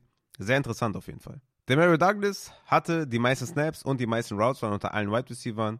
Zudem sieben Targets, fünf Receptions und 55 Yards. Er ist der Wide Receiver, den du spielst bei den Patriots, auch wenn es wenig Upside hat, weil die ganze Offense einfach auch stinkt. Aber der Mario Douglas jetzt Back-to-Back -back mit sieben Targets, Back-to-Back -back mit fünf Receptions. Also den stellst du auf als Wide Receiver 1 der Patriots. Juju könnte aber trotzdem auch ein Wafer-Wire-Ad sein. Auf Tight End hatten wir das Comeback von Hunter Henry, nachdem er jetzt in den letzten sechs Wochen nicht einmal über sieben Punkte erzielt hat, kommt er raus, sieben Targets, vier Receptions und der Touchdown, zwölf Punkte erzielt, hatte die meisten Snaps aller Spieler der New England Patriots und ja, natürlich mit äh, Wide Receiver Schwächung, mit Kendrick Bourne auf IA oder beziehungsweise Season Ending, wieder sehr, sehr vermehrte Heavy Tight End Sets und ja, davon profitiert dann auch ein Hunter Henry. Trotzdem in dieser Offense, oh, schwer, den wirklich als äh, festen Streamer zu nennen. Ramondre Stevenson auf Running Back hatte den Breakaway Run, hat den Speed umgesetzt und hat sein Upside-Spiel gehabt. Genau da, wo ich, Rashad, äh, wo ich Rashad White und Stevenson als Floor Plays hatte, haben beide jeweils ihre Bestleistung in der Saison erzielt. Wer hätte das gedacht? Natürlich, ja, alles um den Raffer zu ärgern. Sehr, sehr gut. 20,9 Punkte für Ramondre Stevenson, hatte insgesamt 15 Opportunities, 10 für Elliott, hatte 40 zu 25 Snaps, also das, was auch die ganze Saison halt ist. Und ja, vier Receptions auch für 42 Yards. Sehr, sehr cool. Schönes Spiel von Ramondre Stevenson. Auch hier, und ich weiß, immer schwer zu sagen, immer schwer zu vermitteln. Wenn ihr könnt, sell high. Ja? Also wenn ihr könnt hier für einen Tony Pollard, der wieder nicht viele Punkte gemacht hat, für einen Montgomery, für einen Javonte Williams, für einen Aaron Jones, für einen Swift vielleicht auch, der wieder keinen Touchdown gemacht hat, würde ich Stevenson weiterhin abgeben. Kommen wir zum nächsten Spiel und das sind die Chicago Bears bei den New Orleans Saints. 24 zu 17 für die Saints. Die gehen damit 5 und 4. Die Chicago Bears gehen 2 und 7 und machen den äh, Giants Konkurrenz, aber das ist eine andere, das ist eine andere Frage. Saints also mit Derek Carr 17 Punkte, 34 Passversuche, 25 sind angekommen, 211 Yards für Derek Carr, zwei Touchdowns. Damit ja eine schöne Hot Stretch von drei Spielen in Folge mit mindestens 300 Passing Yards leider kollidiert und nur noch 211 Passing Yards. Gegen Minnesota nächste Woche wieder für mich ein sehr, sehr schöner Streamer, Derek Carr. Chris Olave hört nicht auf mit seinem Target Share. Ist ja auch der Grund gewesen, warum ich immer gesagt habe, spielt Olave, weiterhin spielen, weiterhin bei Low. Die, der Target Share ist einfach viel zu hoch. Und er kommt raus in Woche 9, hat wieder 26% Target Share. Diesmal aber mit Touchdown. 8 Targets, 6 Receptions, 46 Receiving Yards, Touchdown. Ich meine, die Receiving Yards sind weiterhin nicht besonders gut. Das dritte Spiel in Folge, wo er unter 60 Receiving Yards bleibt. Das muss man ganz klar als Kritikpunkt äußern. Er hatte aber wieder 48% Air Share. Und damit bist du, bist du hoch dabei. Also Season Long jetzt gesehen, zum Beispiel ein AJ Brown mit 48%, Gary Wilson mit 48%, Tyreek Hill mit 44%. Also du bist damit weit oben. Und er hatte wieder mal diese Woche einen Air Share von 48%. Ich halte weiterhin bei Chris Olave fest und äh, gehe davon aus, dass er noch einige Boomspiele haben wird. Sonst war niemand so richtig involviert. Rashid Shahid mit drei Receptions für 22 Yards. Michael Thomas hatte keine Reception. Und ansonsten ging einfach viel über die Tight Ends. Ja. Jovan Johnson mit fünf Receptions für 29 Yards und Touchdown. Und halt Taysom Hill. Ne? Taysom Hill wird halt überall eingesetzt, hatte eine Completion für drei Yards und Touchdown, hatte elf Carries für 52 Yards, hatte vier Receptions für 13 Yards und Touchdown 19 Punkte erzielt. Der macht halt alles. Ne? Der macht alles und ja, habe ich euch ja bei den Things to Watch schon, äh, schon gesagt. Das ist wirklich Wahnsinn. Auf Running Back hatten wir Camara mit 31 Snaps und Jamal Williams mit 27 Snaps. Also, ich hatte es, glaube ich, letzte Woche schon gesagt, dass Jamal Williams die letzte Woche noch bei 23% Snaps lagen. Das ist so langsam, langsam frisst er rein. Und ja, so langsam frisst er rein. Ne? Hatte jetzt wirklich vier Snaps weniger als Evan Kamara. Camara immer noch Leadback, klar, natürlich mit 14 zu 5 Opportunities, aber Jamal frisst immer mehr rein. Das sollten wir auf jeden Fall an der Stelle nicht unerwähnt lassen. Camara mit 9 Punkten, aber diese absolute Freak-Usage von Camara aus den ersten Wochen ist nicht mehr da, weil Jamal Williams immer mehr sieht. Auf der anderen Seite hatten wir die Chicago Bears mit Tyler Bagent, vielleicht auch hoffentlich das letzte Mal mit Tyler Bagent. Mal schauen, wie es dann gegen Carolina aussieht, ob dann nicht Justin Fields zurückkommt. Aber Bajent mit 18 Completions für 220 Yards, zwei Touchdowns und drei Interceptions. DJ Moore kann halt einfach einem, einem leid tun. Ja? DJ Moore mit 3,9 Punkten hat jetzt auch in den letzten vier Wochen es nicht geschafft, über 10 Punkte zu kommen. Und ja, ist halt einfach ein Opfer seiner Umgebung und ähm, ja, so ist es halt. Cole Komet auf Tight End mit zwei Touchdowns ist natürlich Wahnsinn. 20,5 Punkte, 8 Targets, 6 Receptions, davor die Woche 10 Targets, 10 Receptions. Auch er war im Streaming-Kreis und auch er hat jetzt den Touchdown gefangen. Auf Running Back hatten wir Deontay Foreman, unerwartet für mich, wirklich komplett unerwartet, dass der so eine Usage sehen wird. Also habe ich überhaupt nicht mit gerechnet. Und sie waren ja auch größtenteils im Rückstand. Und trotzdem hatte Foreman 39 zu 20 Snaps und 20 zu 4 Opportunities. Echt krass gewesen. Man muss sagen, Kelly Herbert kann nächste Woche zurückkommen. Und dann bin ich mal gespannt, wie dann äh, die Verhältnisse aussehen. Ich hatte Foreman in meinen Ligen ja schon gedroppt, weil ich davon ausging, dass es diese Woche ein Roshan Johnson Spiel wird. Ja, und man kann sagen, Roshan Johnson ist halt auch wieder droppable, weil äh, sieht er nichts. Ne? Also so wird es schwer, Punkte zu machen. Kelly Herbert kommt zurück. Ich weiß halt nicht, ne? Und Roshan Johnson hat ja nicht mal High-End Backup Standing, weil dann ist es ja Foreman. Und das macht so ein bisschen, so ein bisschen problematisch mit Roshan. Aber ja, Foreman mit 8,3 Punkten bei 20 Carries. Hätte ich nicht gedacht. Kommen wir zum nächsten Spiel und das sind die Colts gegen die Panthers oder bei den Panthers. 27 zu 13 für die Indianapolis Colts, die halt sehr, sehr viele beigelaufen sind. Nur 26 Passing Attempts für Minshew, 17 angekommen, 127 Passing Yards und Touchdown. Demzufolge natürlich die Wide Receiver mit nicht so guten Zahlen, wobei Pittman halt wirklich durchdreht mit seinen Opportunities oder mit seiner Usage, was den Tagesshare angeht. 36% Target Share, davor die Woche 31% Target Share. Also es sieht halt niemand was und dann alles Pittman. Das ist halt richtig krass. 8 Targets, 8 Receptions, 64 Yards. Sehr, sehr cool. Downs, ne? Ist er im Spiel dann rausgegangen. McKenzie könnte eventuell nächste Woche in die Rolle schlüpfen gegen New England und ein Desperate Starter sein. Ansonsten haben wir hier nicht viel Fantasy Production, außer natürlich JT. Zu denen habe ich ja auch einiges gesagt bei den Things to Watch. Und ja, JT ist ab jetzt wieder sehr, sehr selbstbewusst spielbar. 15 Punkte erzielt bei 22 Opportunities und vor allem 45 zu 13 Snaps gegen Zach Moss. Sehr, sehr entscheidend. Auf der anderen Seite, die Carolina Panthers haben nur 13 Punkte erzielt. Bryce Young mit 9 Punkten, hat einen Touchdown erzielt, 173 Passing Yards Und halt jeder hat mal irgendwas gesehen. Ne? Adam Thielen natürlich die meisten Snaps und meisten Routes waren aber sechs Targets für Thielen, drei für Chark, vier für Mingo, dann nochmal vier für Hurst, dann fünf für den anderen Tight End, Steven Sullivan, nochmal zwei für Tramble. Ja, und dann wird es halt irgendwann dünn und deswegen hat äh, Thielen ja die schlechteste Performance seit Woche 1 hingelegt mit 5,4 Punkten, schlechteste Performance in Sachen Target seit Woche 1 mit 6, schlechteste Performance in Sachen Catches seit Woche 1 mit 5 und die schlechteste Performance seit Woche 1 in Sachen Receiving Yards mit 29. Bounceback Game gegen Chicago incoming, behaltet Adam Thielen,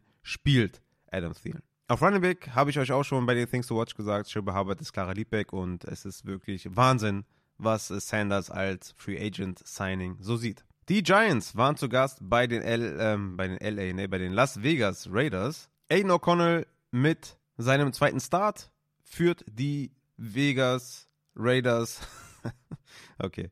Führt die Las Vegas Raiders zu 30 zu 6 gegen die Giants. Die Giants dann mit Danny Jones out. Der hat auch Season-Ending. ACL-Verletzung, gehen wir noch mit Matze später darauf ein, was das für Danny Jones bedeutet. Und ja, für die Giants äh, heißt das ab jetzt alles tun, um den First Overall Pick zu bekommen. Und ich denke, da wird es auch gar nicht viel, ja, wird gar nicht viel nötig sein. Sie sind jetzt 2-7. DeVito wird die nächsten drei Spiele auf jeden Fall spielen, weil Tyro Taylor out ist und die gegen Dallas, Washington und New England. Dann kommt die Bye Week und dann Green Bay, New Orleans, Philly, Rams. Also die gewinnen maximal nur ein Spiel, wenn ihr mich fragt. Und ja, deswegen. First Pick ist die Hoffnung für alle Giants-Fans. Und natürlich äh, tut es mir leid für Danny Jones mit der Verletzung, aber es könnte nachhaltig noch Best-Case-Szenario für die Giants-Fans sein. Aber da könnt ihr auch gerne anderer Meinung sein. Ich war ja immer sehr, sehr größer, äh, sehr, sehr großer Kritiker von äh, Daniel Jones und auch von dem Vertrag, den die Giants ihm gegeben haben. Aber wir kommen zurück zu den Fantasy-Auswirkungen. Aiden O'Connell mit 8,3 Punkten, 209 Passing Yards, das war echt äh, okay. Aber kein Touchdown und nur 25 Mal den Ball geworfen. Jacoby Myers mit dem Touchdown, aber Target Share weniger, Receptions weniger als Devonta Adams, aber er hat dann den, den Touchdown gefangen, mal wieder. Ähm, zu Devonta Adams habe ich euch auch einiges gesagt zur Maybach-Folge oder zur Maybach-Frage. Ich halte an Adams fest, aber nicht in Woche 10 gegen die Jets. Auf Tight End hatten wir leider Michael Mayer nur mit zwei Targets, Hooper mit einem Target, aber ja, gut, ich meine, die Offense ne, ist halt auch nicht so gut. Josh Jacobs hatte 26 Carries für 98 Yards und zwei Touchdowns. Klarer Workhorse, Running Back natürlich und ja, müssen natürlich spielen. Auf der anderen Seite hatten wir die New York Giants mit DeVito halt an das Center hat Wanda Robinson Touchdown zugeworfen. Das war natürlich sehr, sehr cool.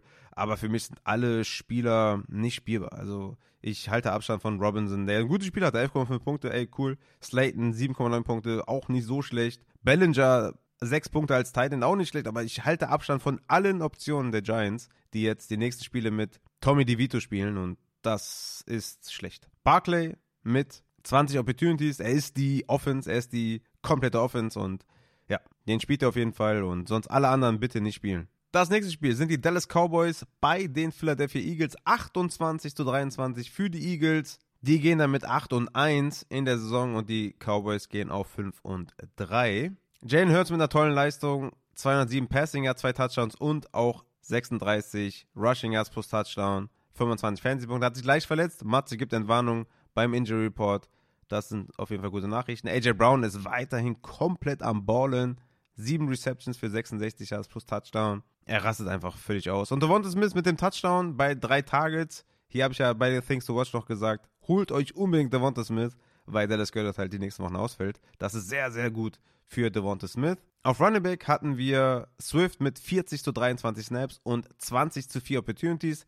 Aber wir hatten Kenneth Gainwell, der den Touchdown gemacht hat. Deswegen hat Gainwell sogar mehr Punkte als Swift. Aber Swift ist auch ein absoluter Buy-Low-Spieler in meinen Augen, weil er auch vom Ausfall von Goddard profitieren sollte in Sachen Targets. Also Swift auch ein Buy-Low-Spieler, ähnlich wie Devonta Smith. Auf der anderen Seite hatten wir Dak Prescott mit einem super starken Spiel, 27 Punkte erzielt. Auch er war natürlich in meinem Ranking ganz weit oben. 44 Mal haben sie den Ball geworfen, damit auch CD Lamb gefüttert. 11 Receptions für 191 Yards, 22 Punkte für CD Lamb ohne Touchdown. Ich bleibe dabei, dass alle anderen Receiver für mich nicht spielbar sind. Jetzt war es mal Jalen Tolbert, der einen Touchdown gefangen hat. Sonst hatte es auch mal äh, Cooks, hat auch mal einen Touchdown bei drei Targets oder so. Die sind einfach nicht spielbar. Also Cooks war der zweite in Sachen Snaps und Routes Run, hat aber nur zwei Targets gesehen. Michael Gallup war der dritte in Sachen Snaps und Routes und hat drei Targets gesehen. Und Tolbert hat fünf Targets gesehen, obwohl er der vierte war in Sachen Snaps und Routes Run. Also ich spiele davon keinen, außer CD Lamb und natürlich Jack Ferguson auf Tight End, der ja einfach ein Tight End ist, den du spielst, den du streamst. Und das hatte ich auch, ähm, auch ihn hatte ich im Waiver Wire Report mehrfach wieder erwähnt. Hatte 10 Targets, 7 Receptions plus Touchdown, 18 Punkte. Du stellst Jake Ferguson auf. Er ist der klare Teil 1 in diesem Team, hatte wieder 67 Snaps, 47 Routes Run. Den spielst du unbedingt. Auf Running Back hatten wir mal wieder Tony Pollard mit 58 zu 14 Snaps und 17 zu 2 Opportunities. Wie immer Workhorse und wie immer macht er nichts draus. 7,8 Punkte erzielt, wieder kein Touchdown gemacht, hat seit Woche 2 keinen einzigen Touchdown erzielt. Ich bleibe dabei, dass ich Tony Pollard als bei Low sehe, weil diese Snaps, die Opportunity, die, die ganz klare Workhorse-Rolle, die gibt es in der NFL so einfach sehr selten. Deswegen bleibe ich dabei bei Low Tony Pollard. Der hat jetzt die Giants und Panthers in Woche 10 und 11 bei Low Pollard. Kommen wir zum letzten Spiel für heute. Das sind die Buffalo Bills bei den Cincinnati Bengals. Die Bengals gewinnen das Spiel mit 24 zu 18, gehen damit 5 und 3 und die Buffalo Bills gehen 5 und 4. Joe Burrow ist wieder back. Das hatten wir auch letzte Woche schon gesagt. 31 Completions für 348 Yards und zwei Touchdowns. Sah gut aus auf jeden Fall. T. Higgins bei Low Fenster ist leider zu. Ich hatte euch äh, ich habe euch angebettelt, dass ihr euch T. Higgins holen sollt. Und ja, er hatte ein super Spiel. Neun Targets, acht Receptions für 110 Yards. Damit ist es bei Low Fenster zu. Tyler Boyd noch mit drei Receptions für 56 Yards und Chase mit vier Receptions für 41 Yards, aber allerdings mit acht Targets noch dabei. Aber es ist das alte Spiel. Chase und Higgins wechseln sich so ein bisschen ab es ist diese 1A, 1B-Lösung und Chase hat halt auch diese Bust-Games in sich und trotzdem spielt es natürlich jede Woche und ist ein absolut geiler Wide Receiver und die Offense ist wieder da. Deswegen Chase und Higgins sind every week Starter zusammen mit, äh, zusammen mit Burrow. Ähm, ne, deswegen, also ich will die sechs Punkte jetzt auch nicht äh, madig reden oder so, aber es ist halt das, das ähm, so ist es halt mit Chase und Higgins. Beide klare Starter in euren Lineups. Auf Titan hatten wir Drew Sample, der einen Touchdown gemacht hat mit drei Receptions und Irv Smith, der einen Touchdown gemacht hat mit drei Receptions. Beide jeweils vier Targets macht es ein bisschen schwer, einen davon confident zu spielen, weil dann auch noch überflüssigerweise Tanner Hudson fünf Targets für vier Receptions hatte. Kann auch Gameplan gewesen sein, aber so viel Usage für die Titans, das dann so ein Dreier-Committee auf Titans ist natürlich äh, schwer. Ne? Aber ja, okay, so ist es halt gewesen. Auf Running Back hatten wir Mixen als klaren Workhorse, da brauche ich auch nicht viel zu sagen. 19 Opportunities zu 3 gegen Travion Williams, ja, gut, wisst ihr Bescheid. Spielt er natürlich jede Woche. Auf der anderen Seite hatten wir die Buffalo Bills. Josh Allen mit 25 Fantasy-Punkten, hat äh, Dix super eingesetzt, der hatte 19 Fantasy-Punkte. Kali Shakir mit 7 Fantasy-Punkte, 4 Receptions gehabt. Also alles beim Alten, alles wie vorhergesagt vom guten Raphael. Ne? Der hat natürlich wieder die besten Tipps gehabt. Dix mit 19 Punkten. Shakir war ein White Receiver aus der zweiten Reihe, der 7 Punkte gemacht hat. Und, was habe ich auch gedacht? Was habe ich auch gesehen? Wovon bin ich ausgegangen? Von einem Boom-Spiel von Gabe Davis. Hallo? Boom-Spiel Gabe Davis. Wo bist du? Zwei Targets, null Receptions für Gabe Davis. Ja, so ist das mit Gabe Davis, ja. So ist es halt. Da kommen wir zum äh, Highlight irgendwie des Abends. Äh, Buffalo Bills gegen die Bengals. Was passiert? Nur 42 Punkte passiert. Kein High-Scoring-Game. Die Bills machen nur 18 Punkte. Und Gabe Davis, ja, hat zwei Tages, nur Receptions. Aber ja, es ist halt so, er läuft weiter in Routen. Er hat Snaps. Er hat Bassspiele. Aber er hat auch Boomspiele. Und gegen Denver ist Gabe Davis wieder ein Flexer mit Upside. Es ist wie es ist. Gewöhnt euch dran. War auch mal ein Think to Watch, glaube ich, in Woche 3 oder 4 von mir, dass es halt so ist mit den Flexern. Dass diese Boom-Bass-Flexer. Das ist Gabe Davis. Ist ähnlich wie ein Tyler Lockett, ähnlich wie ein Christian Watson. Gut, Christian Watson hat, glaube ich, noch kein einziges Boom-Spiel gehabt, aber so ist das mit den Leuten. Stellt sie auf oder halt nicht. Für mich ist Gabe Davis jemand, den ich jede Woche in mein Liner packe für seine Boom-Spiele. Und das werde ich in Woche 10 gegen Denver auch wieder tun. Dalton Kincaid auf Tight End, ja, absolute Maschine natürlich, seitdem äh, Dawson Knox out ist. Ja, was soll ich euch sagen, ne? Also, hatte man kommen sehen. War ja, glaube ich, in meinem Welfare Report jemand, den ich mit, weiß nicht, 50% oder so Fab hatte, wenn man desperate war auf Tight End. Den musstest du holen, wenn er noch da war. 11 Targets, 10 Receptions, 81 Yards. Ja, sehr, sehr geil auf jeden Fall. Auf Running Back hatten wir James Cook mit 32 Snaps und der Tavis Murray mit 26 Snaps. Zudem 10 zu 3 Opportunities für James Cook. Ja, James Cook ist weiterhin Leadback natürlich. Ne? Man muss natürlich sagen, dass Leonard Fournette zum Team gekommen ist und dass man natürlich hier jetzt Fragen hat, wie viel Fournette sieht. Ich bleibe der Meinung, oder ich bleibe bei meiner Meinung, dass Leonard Fournette in die Snaps von Latavius Murray reinfrisst. Latavius Murray hatte wieder zwei Goal-Line-Snaps und 100% Two-Minute-Drill. Und ich denke einfach, dass er nicht gut ist, Latavius Murray, und dass die Verantwortlichen gesagt haben, okay, wir brauchen da einen Change oder wir gucken mal, wir gucken uns mal Leonard Fournette an. Und ich bleibe dabei, Fournette wird in die Snaps von Latavius Murray reinfressen, nicht in die von James Cook. Und James Cook, ja, es tut natürlich weh, dass der jetzt hier nur sechs Carries hatte für 20 Yards, aber er hatte auch vier Receptions für 19 Yards. Also das ist etwas, was man nicht äh, unter den Tisch kehren kann. Es tut echt brutal weh, dass Latavius Murray 100% Two Minutes sieht und auch bei den Third Downs reinfrisst und so. Es tut weh, klar, auf jeden Fall. Aber James Cook hatte 55% Rush Attempt Share und 12% Target Share. Das mündete halt leider nur in 10 Opportunities um, weil die Usage für die Running Backs einfach nicht da war. Aber er bleibt Leadback in der Offense und ich glaube, das wird sich nicht ändern. Gegen Denver in Woche 10 werde ich James Cook starten. Und es war, es war eigentlich auch von vornherein klar, dass James Cook kein Spieler ist, der alle Snaps sieht in der Offense. Es war klar, dass er situativ eingesetzt wird, dass er Between the 20s Guy ist, dass vor allem die Red Zone, Inside 5, dass das nicht für ihn vorgesehen ist. Und genauso ist es halt auch der Fall. Wir hoffen uns halt ein bisschen mehr konstant in Target Share, ne? Das ist volatil bei ihm. Er hat 15%, 11%, 7%, 4%, 11%, 0%, 8%, 3% und jetzt wieder 12%. Sehr, sehr volatil halt, ne? Aber er ist der Leadback in der Offense und das wird auch bleiben, wenn Fournette kommt. Ich meine, ihr könnt mir ja mal in die Kommentare schreiben oder wo auch immer, ihr könnt mir ja Feedback geben, welche 24 Running Backs ihr vor James Cook seht, sodass James Cook kein Running Back Starter mehr ist. Also das ist ja mal so eine Range, ne? Sagen wir mal Top 20 Running Back, damit bist du ja schon fast safe auf der Running Back 2 Position. Aber nennt mir einfach mal, nennt mir mal 20 Running Backs, die ihr über James Cook seht. So, das, das wird halt schwer, ne? Deswegen, James Cook bleibt halt auch ein Starter, von mir aus nur auf der Flex, aber den auf der Bank zu parken, das wird halt super schwer. Damit, meine lieben Fantasy-Football-Freunde, haben wir die Takeaways aus Woche 9, dann auch Game by Game, Team by Team behandelt und kommen dann jetzt zum Post-Week 9 Injury Report mit dem guten Matze. Und danach gibt es dann die Waferwire Targets für Woche 10. Also viel Spaß und Mats ab. Dann gehen wir mal rein in den Injury Report Post Week 9, was so bisher passiert ist, mit dem lieben Matze, den ich jetzt wirklich äh, noch mehr als äh, lieben Matze bezeichnen möchte, weil das war im, äh, es war in Frankfurt schon echt sehr, sehr geil mit dir, Matze. Nochmal vielen Dank an der Stelle. Aber ich habe dir auch äh, eine kleine Sprachnachricht gemacht, die dich vielleicht auch dann, äh, ja, Vielleicht hast du gemerkt, wie, wie, wie schön ich das fand. Also von daher, der liebe Matze ist wieder am Start. Wir haben eben nochmal ausgemacht, dass wir vielleicht nochmal extra einen Pod aufnehmen zu Frankfurt, wie es so war, unsere Erfahrungen so ein bisschen teilen.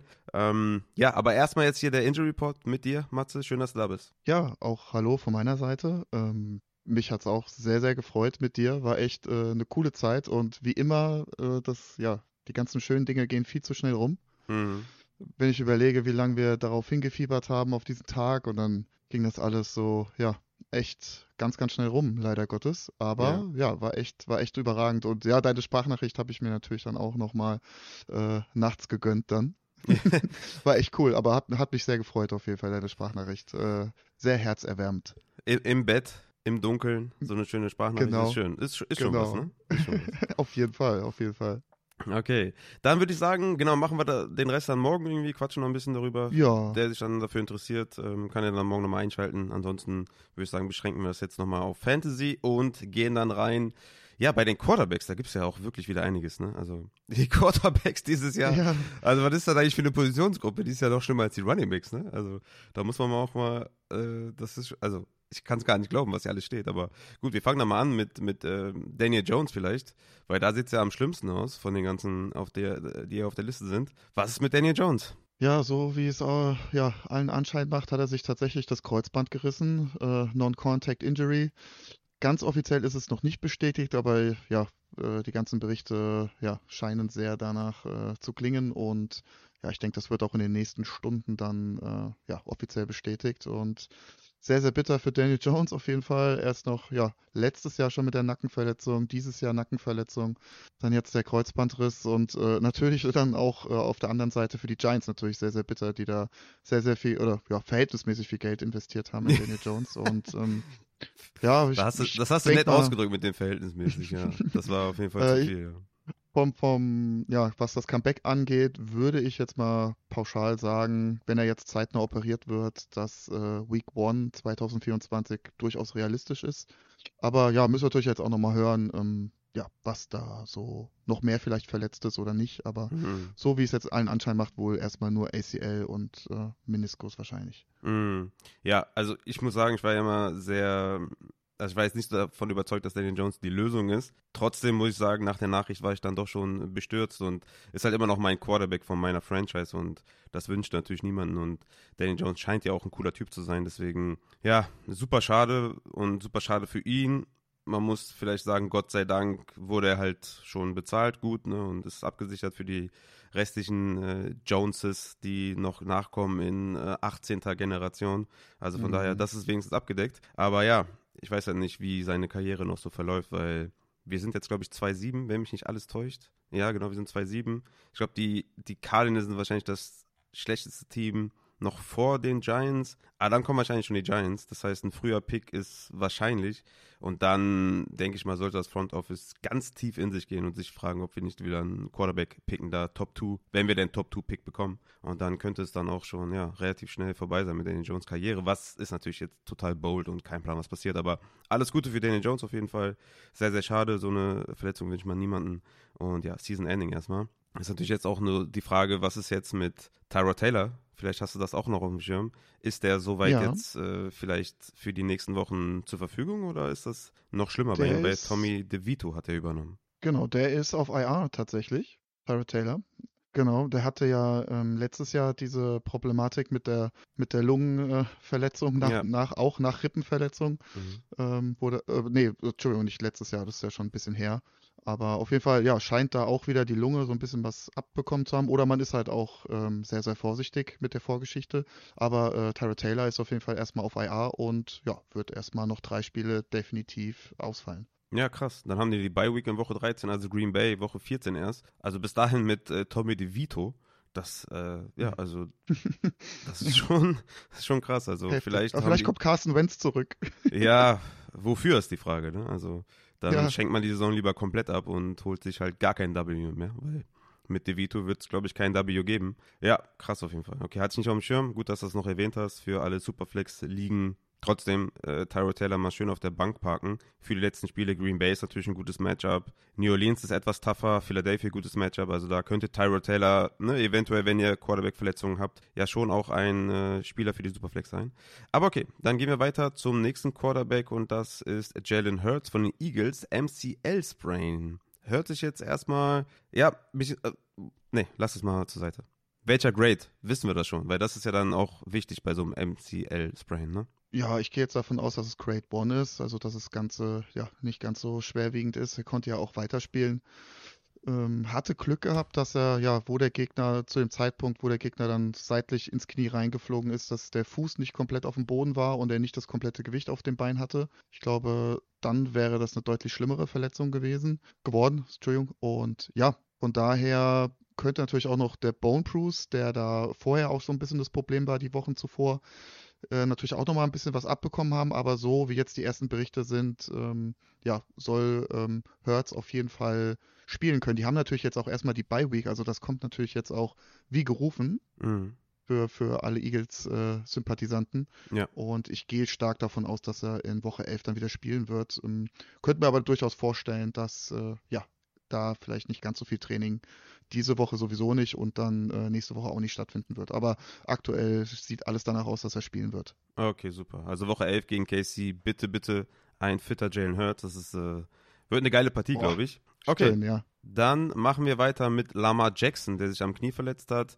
Am Ende ja auch rausgegangen ist äh, wegen dem Blowout. Wie viel Verletzung war mit dabei, dass er da rausgegangen ist? Ja, da bin ich mir noch nicht so ganz im Klaren. Das war ein super komischer Mechanismus, ein komisches Tackle von Bobby Wagner. Mm, Also grundsätzlich, dem Video nach zu urteilen, hätte es alles sein können. Also sprich, da hätte das Knie verletzt sein können, der Knöchel, der Zeh. Also sah sehr, sehr komisch aus. Es ist wohl laut Coach Harbo das Knie. Mhm. Mm, Was mich, also was mich jetzt so ein bisschen da besorgt ist, er hatte ja letztes Jahr diese PCL-Verletzung, also sprich das hintere Kreuzband.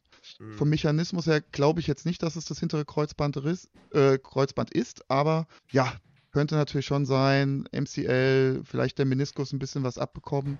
Da bin ich jetzt mal sehr gespannt, was so die nächsten Tage so rauskommt, aber ja, jetzt aktuell habe ich da jetzt da noch nichts ganz gravierend Negatives gehört oder so. Also er meinte auch nach dem Spiel, dass es ihm gut geht, aber man hat natürlich schon auch gesehen während dem Spiel, dass er da ja doch ein bisschen Probleme hatte. Aber da will ich jetzt nicht den Teufel an die Wand malen mit dem hinteren Kreuzband. Aber muss man natürlich dann auch so ein bisschen im Hinterkopf haben, ne, wenn man dann so Knieverletzungen dann nochmal sieht. Ne? Ja, auf jeden Fall. Das müssen wir im Auge behalten. Und News folgen dann wahrscheinlich auch bei dir auf Instagram und Twitter und überall im Discord natürlich. Dann gehen wir weiter zu Jaron Hall von den Vikings. Der hat wie viele Plays gemacht und war dann im Concussion-Protokoll? Oh, Plays weiß ich jetzt nicht genau, aber ich glaube 15% Snaps oder so gespielt. Also ja. es, waren nicht, es waren nicht viele Snaps. War ein kurzes Debüt.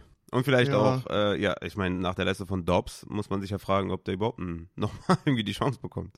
Ja, Wahnsinn, ne? Ich saß da auch dann äh, nach dem Spiel noch im Irish Pub und hab die Red Zone geguckt und ich habe auch zu meinem besten Kumpel gesagt, ey, es kann doch nicht sein, ey, Dobbs, was der da abreißt, ohne Training, ohne nix. Also es war schon, hat mich schon. sehr gefreut, muss ich sagen. Das also der halt kommt ja in ganz, ganz komische Situationen, ne? Mit, mit, ähm, mit den Cardinals und jetzt dann auch bei den Vikings und ja, der macht echt, macht echt Spaß. Ja, Wahnsinn, ne? Also Props gehen wirklich raus an Joshua Dobbs und die gehen jetzt einfach 5-4, die Vikings. Also das ist, äh, ich meine, gut, Atlanta ist jetzt auch nicht irgendwie der Prüfstein vielleicht, aber ne, Atlanta hat auch schon äh, vier Siege geholt und war recht dominant auch dann auch in der Defense mit, mit guten Plays gegen gute Gegner. Und ja, also echt krass. Gehen 5-4, haben das Spiel gewonnen. Sehr, sehr, sehr, sehr gut auf jeden Fall. Ich kann mir kaum vorstellen, dass die Hall dann ja, sollte er geklärt werden diese Woche, irgendwie nochmal einen Start geben. Aber wir können nix, äh, zum nächsten Spieler kommen, ne? Ja, definitiv. Und das ist dann noch Joe Burrow von den Bengals, der sich am Finger verletzt hat. Wie sieht's da aus? Ja, der hat sehr, sehr stark geblutet am rechten Zeigefinger und äh, da gibt es ein Foto auf Twitter, das sieht so ein bisschen aus, als ob der komplette Nagel oder der halbe Nagel abgerissen ist. Also mhm. jeder, der da mal so einen eingerissenen Nagel hat, weiß, wie, wie weh das tun kann. Und wenn natürlich dann der komplette oder halbe Nagel fehlt, ähm, das ist schon nicht angenehm, natürlich dann gerade als Quarterback äh, mit deinem, an deinem Wurfarm oder an deiner Wurfhand vielmehr. Und das Problem ist halt, dass man das nicht so richtig natürlich dann auch bandagieren oder, oder tapen kann, weil du brauchst natürlich als Quarterback irgendwo das Fingerspitzengefühl, um den Ball da ordentlich rauszukriegen und natürlich auch den, für den Grip. Und mh, hm, da bin ich mal sehr gespannt, wie man das so die nächsten Tage jetzt äh, versorgt. Aber äh, ist aber so, man kann natürlich jetzt auch keine Betäubungsspritze oder sowas reinsetzen, um den Schmerz da zu stillen, weil, ja, wie gesagt, man braucht ja Gefühl im Finger. Mhm. Hm, aber jetzt bin ich jetzt nicht sonderlich concerned, aber muss man natürlich auch so ein bisschen im Auge halten, aber ich glaube, die Bengals werden da einen Weg finden, dass da äh, Joe Burrow ordentlich spielen kann. Er hat ja auch stark gespielt. Also Auf jeden Fall. 348 ne? ja, zwei Touchdowns. Das äh, lief. Genau. Ja. Auf jeden Fall. Okay, dann gehen wir zum einzigen Running Back, der hier drauf ist. Und dann ist das auch noch ein Kracher. Cam Akers, Achillessehnenriss. Und Cam Akers hat eine Vorgeschichte. Ja, Achillessehnenriss, die zweite sozusagen. Diesmal am linken Bein. Boah. Ähm, ja, also Tough. wir wissen ja, wir haben das ja jetzt schon mehrfach besprochen, wie schwer und hart es für einen Running Back ist, nach so einer Verletzung zurückzukommen und jetzt dann, ja, jetzt auch die zweite, die zweite Achillessehne gerissen. Tut mir super leid natürlich. Also ich mm, bin immer pro verletzte Spieler und, und gönne jedem da ein starkes Comeback hinzulegen, aber ja, da bin ich schon sehr, sehr skeptisch, dass das überhaupt nochmal irgendwas in irgendeiner Form wird. Müssen wir mal abwarten, aber ja, keine guten News für, für Cam Akers auf jeden Fall. Ja, tough, tough, tough. Ja, man muss auch sagen, die, die Rushing-Stats sahen dieses Jahr auch sehr, sehr schlecht aus. Also gut, bei Madison auch, aber bei Cam Akers war es jetzt auch nicht viel besser. Wir wünschen ihm alles Gute, aber das wird ein hartes, hartes Comeback und ja, alles gut auf jeden Fall. Kommen ja, wir zu. Auf jeden Fall. Ja, kommen wir zu den äh, Wide Receivers. Mit wem fangen wir denn an? Wer hat denn da die schlimmste Verletzung? Oder die nervigste? Christian Watson mal wieder auf dem Injury Report. Fangen wir mit dem an von den Packers. Concussion, Brust, Rücken, ja. Das ist ja ein einziger ja. Haufen Injury Report hier mit äh, Christian Watson. Ja, einmal alles bitte. Genau. Einmal alles also, bitte mit Soße. Ja, laut Coach, äh, Coach Lafleur meinte aber, dass es wohl nichts Long-Term-mäßiges sein soll. Die Concussion ist jetzt Stand heute auch noch nicht bestätigt. Er wurde auf jeden Fall darauf untersucht. Also er ist nicht offiziell im Concussion-Protokoll. Kann sich natürlich jetzt auch noch im Laufe der nächsten Tage ändern. Ja, ist halt, äh, hat halt heftig was abbekommen. Klingt für mich jetzt alles eher nach starken Prellungen. Deswegen glaube ich jetzt auch, dass das ja jetzt nichts sein wird, wo er zwei, drei oder vier Spiele ausfällt. Also ich glaube maximal ein Spiel. Leider mal wieder, muss man ja wirklich sagen, bei ihm. Mhm. Und ja, aber bisher, also jetzt, was man jetzt so hört, wohl nicht ganz so schlimm wie zunächst befürchtet. Ja, ja, Problem ist halt auch, der spielt gegen Pittsburgh in Woche 10, Woche 11 gegen die Chargers, also zwei gute Matchups, hatte mit seinem einen Catch 37 Yards, also genau das, was ich so ein bisschen prognostiziert hatte, dass das ja einfach eine Big Play Maschine bleibt. Und jetzt stehst du dann vielleicht Woche 10, Woche 11 wieder vor, vor diesem Boom-Bust-Spieler, der nicht fit bleiben kann. Also es ist echt tough, den irgendwie zu benchen, weil das Potenzial ist da.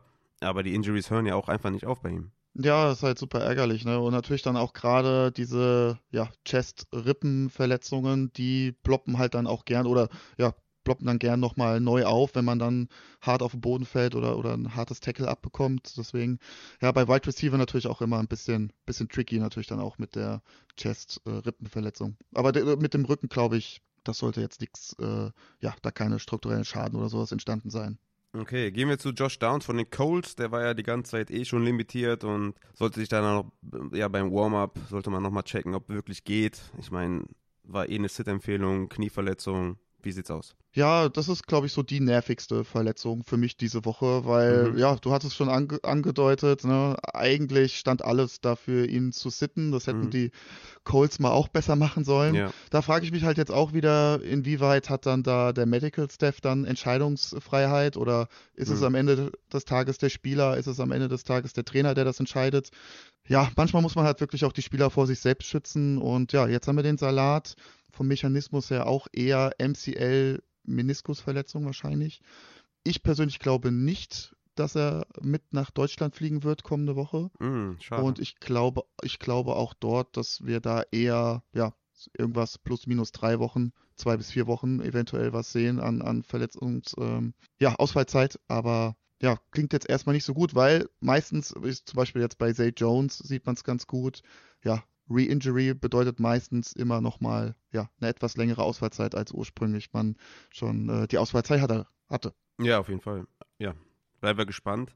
Also McKenzie könnte ein Deep äh, Stage sein, in, in, etwas tieferen Ligen, vielleicht 14er Ligen oder sowas. Könnte man den vielleicht auf die Flex packen. New England ist natürlich ein schönes Matchup. Dann gehen wir weiter zu den Dolphins. Da haben wir Jalen Wardle, der im Spiel, ich glaube, das war auch relativ früh, ne? Zweite Play, dritte Play oder so. Oder erste?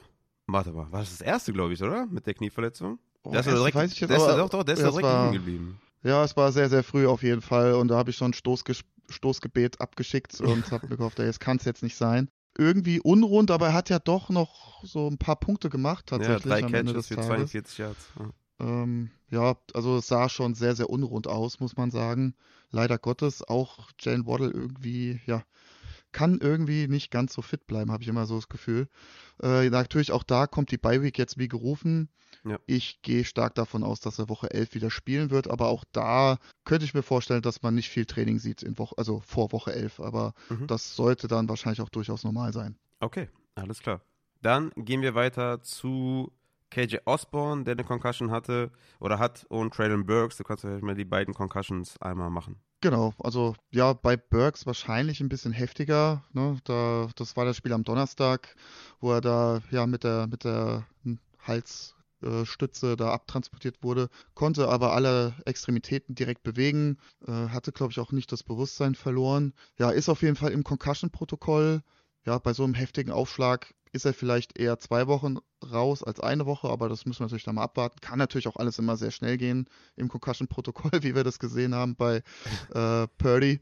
Ja. Und äh, ja, KJ Osborne denke ich auch, dass wir da ja eine Woche wahrscheinlich die, die standardgemäße, standardgemäß eine Woche out mit Concussion, denke ich, ist wahrscheinlich das äh, Wahrscheinlichste. Mhm, okay, ja, gut für die Andrew Hopkins mit, der, mit der potenten Offense mit Will Levis. Dann gehen wir weiter zu Jamar Chase. Der hat sich am Rücken verletzt, aber hat er durchgespielt. Ne? Ich glaube, der hat keine Limitierung im Spiel gehabt. Nee, genau. Er hatte auch ein, ja, ist hart aufgekommen auf dem Boden bei einem Catchversuch. Ähm, daraufhin hat man ihn so eine, ja, ich sag mal, so, so eine ja, so Protektoren, so eine Bandage angezogen, damit der Rücken so ein bisschen geschützt ist. Aber ja, ich gehe davon aus, dass das äh, ja eine stärkere Prellung sein wird und dementsprechend dann ja größere Muskelverspannungen. Aber da habe ich jetzt auch wenig Concerns für Woche 10. Okay, alles klar. Dann gehen wir zu den Tight Ends. Fangen mit der leichteren Sache an und gehen zu Kincaid mit seiner Enkelverletzung. Genau, hat ja auch durchgespielt, hat ja auch ein sehr, sehr gutes Spiel gemacht. Also von daher denke ich, ja, so ein bisschen den Enkel getweakt, sprich Low Ankle Sprain. Also auch da, wie gesagt, hat gut durchgespielt und ähm, ich gehe davon aus, dass wir da auch ein bisschen Limitierungen sehen jetzt äh, unter der Woche, aber sollte dann auch wieder für Woche 10 kein Problem sein. Ja, was alles so passiert, wenn ein Dawson Knox nicht spielt, ne? Interessant. Ja, ja. war abzusehen, dass er komplett durchdreht. Sehr, sehr cool. Dann gehen wir weiter zu Dallas Goddard. Da sieht es gar nicht gut aus von den Eagles. Unterarmfraktur hast du aufgeschrieben. Hab auch schon gelesen, das soll wohl länger gehen, ne? Ja, genau, da gab es jetzt heute bzw. gestern dann noch ein MRT und ja, leider Gottes scheint es so zu sein, dass diese Fraktur auch verschoben ist, sodass man halt wirklich eine OP braucht, um das wieder zu fixen. Hm, ja, ich gehe davon aus, dass er jetzt die kommenden Tage dann auf IR gesetzt wird. Ja, so eine Knochenfraktur braucht halt seine sechs Wochen. Jetzt haben sie die Bye Week. Hm, das heißt, ja, mit der IR wäre es dann Woche 15. Ich denke, das wäre realistisch aus meiner Sicht. Mhm. Ähm, je nachdem, vielleicht auch wie, wie weit vorne man im Rekord ist, lässt, gibt man ihm nochmal eine extra Woche, also mhm. sprich Woche 15 oder 16, denke, das ist realistisch. Also passend Krass. dann zu, zu den Fantasy Playoffs äh, ist er dann wieder äh, back in game, denke ja. ich mal. Okay, krass. Das bedeutet für alle, die jetzt, wenn ich das nicht schon vorher im Podcast erwähnt habe, der Devonta Smith, ein absoluter Buy-Low-Spieler, weil ohne Göttert ist er ja letztes Jahr ja quasi ausgebrochen in der zweiten äh, Hälfte der Spielzeit. Also Devonta Smith, ich denke mal mit dem Touchdown, der tut jetzt vielleicht ein bisschen weh beim Buy-Low-Ansatz, aber drei Tages, drei Receptions. Devonta Smith, Buy-Low auf jeden Fall. Okay, dann würde ich sagen, mein lieber Matze, haben wir den Injury Report äh, ready? Und ich habe jetzt das zweite Highlight vor meiner Brust diese Woche und äh, gehe dann geschwind zum St. Martinszug. Äh, danke dir auf jeden Fall für deine Einschätzung mal wieder. Und ja, wir hören uns dann hoffentlich morgen, ne, Matze? Ja, sehr, sehr gerne. Ja, genau. Und dann machen wir einfach mal morgen einen kleinen Stammtisch. Ja, den einfach mal aus, Geschichten aus dem Paulanergarten. Ja, so sieht's aus nämlich. okay, genau. dann bis morgen, mein Lieber. Alles klar, ich wünsche euch was. Schönen Tag euch allen noch. Macht's gut. Ciao. So, damit können wir dann auch zu den Waferwire Targets kommen und ihr könnt euch dann auch noch, ähm, ihr könnt euch dann auch noch auf eine Folge mit mir und dem Matze, ne, mit dem Matze und mir, so sagt man, freuen rund um das Frankfurt-Spiel. Okay, wir starten mit den Bye Weeks erstmal für Woche 10. Und zwar haben die Kansas City Chiefs eine Bye Week, die Miami Dolphins, die Philadelphia Eagles und die LA Rams. Also massig, massig Fantasy-Optionen fallen uns weg in Woche 10. Und wir kommen damit zu den Quarterback Waiver Targets. Da habe ich euch äh, eine Menge mitgebracht. Zum einen Gardner Minshew bei den New England Patriots. Top Matchup. Minshew jetzt mit nicht so vielen Fantasy-Punkten in den letzten Wochen aber trotzdem durchaus konstant. Ist ein bisschen das Problem, dass die Patriots wahrscheinlich das nicht forcieren werden, dass Minshew alles an Upside reinschmeißen kann, was er besitzt. Aber ich denke mal, für einen ordentlichen Floor kann man Minshew spielen. Baker Mayfield gegen die Tennessee Titans. Gutes Matchup für Baker Mayfield. Hat jetzt in den letzten drei Wochen 15,2, 20,3 und 19 Punkte erzielt.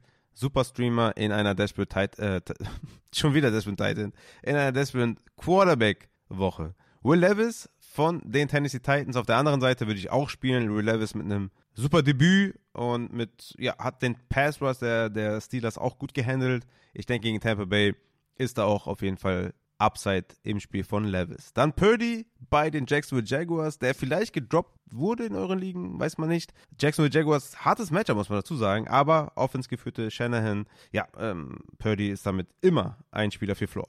Jared Goff vielleicht auch eher gedroppt. Ich meine, ich kann es mir kaum vorstellen, aber ich wollte es trotzdem mal unterbringen. Gehen die Chargers. Must, must start natürlich, wenn der da sein sollte. Junge, smash it. Kyler Murray ist wohl der Starter in Woche 10 für die Arizona Cardinals gegen Atlanta. Ich denke nicht, dass Murray als Top 10 Quarterback habe in meinen Rankings. Dazu ist er einfach jetzt zu frisch von der Verletzung und im ersten Spiel nach Verletzung weiß ich nicht so genau. Aber er ist mit Sicherheit ein Streamer für diese Woche. Dann Tyler Heinecke auf der anderen Seite gegen Arizona Cardinals auf jeden Fall. Super Matchup gegen Arizona. Und Heinecke hat ja gezeigt, dass er Upside in seinem Spiel hat. Sam Howell und Derek Carr nenne ich am Ende auch nochmal, aber die sollten ja aufgrund der letzten Woche eh schon weg sein. Aber diese Woche Howell gegen Washington und Carr gegen Minnesota. Beide auf jeden Fall auch wieder startable. Kommen wir zu den Running Backs, die man sich jetzt holen könnte.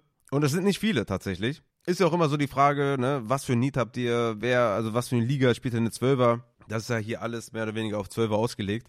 Und ich habe hier nur zwei Runningbacks für euch mitgebracht. Der eine ist Keaton Mitchell von den Baltimore Ravens, der wie gesagt von Viertel 1 bis 3 38% Opportunity Share hatte, zusammen mit Justice Hill, Edwards mit 24%. Ich gehe hier von einem Three-Man-Committee aus auf äh, Running Back und sage, dass Keaton Mitchell einfach viel, viel Explosivität in seinem Spiel hat und dass er ähnlich wie ein Achan, ich will ihn nicht ganz damit vergleichen, ähnlich wie ein Achan einfach Breakaway Run Ability hat und einfach wirklich viel, viel Speed mitbringt und die einfach auch Wochen gewinnen kann. Ich würde hier aber auch nicht viel ausgeben, weil es wie gesagt ein Three-Man-Committee sein sollte. Also 5 bis 10 Prozent kann man hier bieten. Dann Kelly Herbert. Kann eine Woche 10 gegen Carolina zurückkommen und sollte dann wieder Leadback sein von den Bears. Könnte einer gewesen sein oder könnte einer sein, der noch auf dem Waiver rumfliegt. Und ansonsten muss ich wirklich leider sagen, habe ich hier niemanden, den ich jetzt nennen kann. Ich habe keinen weiteren Waiver-Ad auf, auf Running Back, wo ich jetzt richtig hinterstehen kann. Ich könnte jetzt hier, weiß nicht, Tajay Spears, Jalen Warren sind Must-Add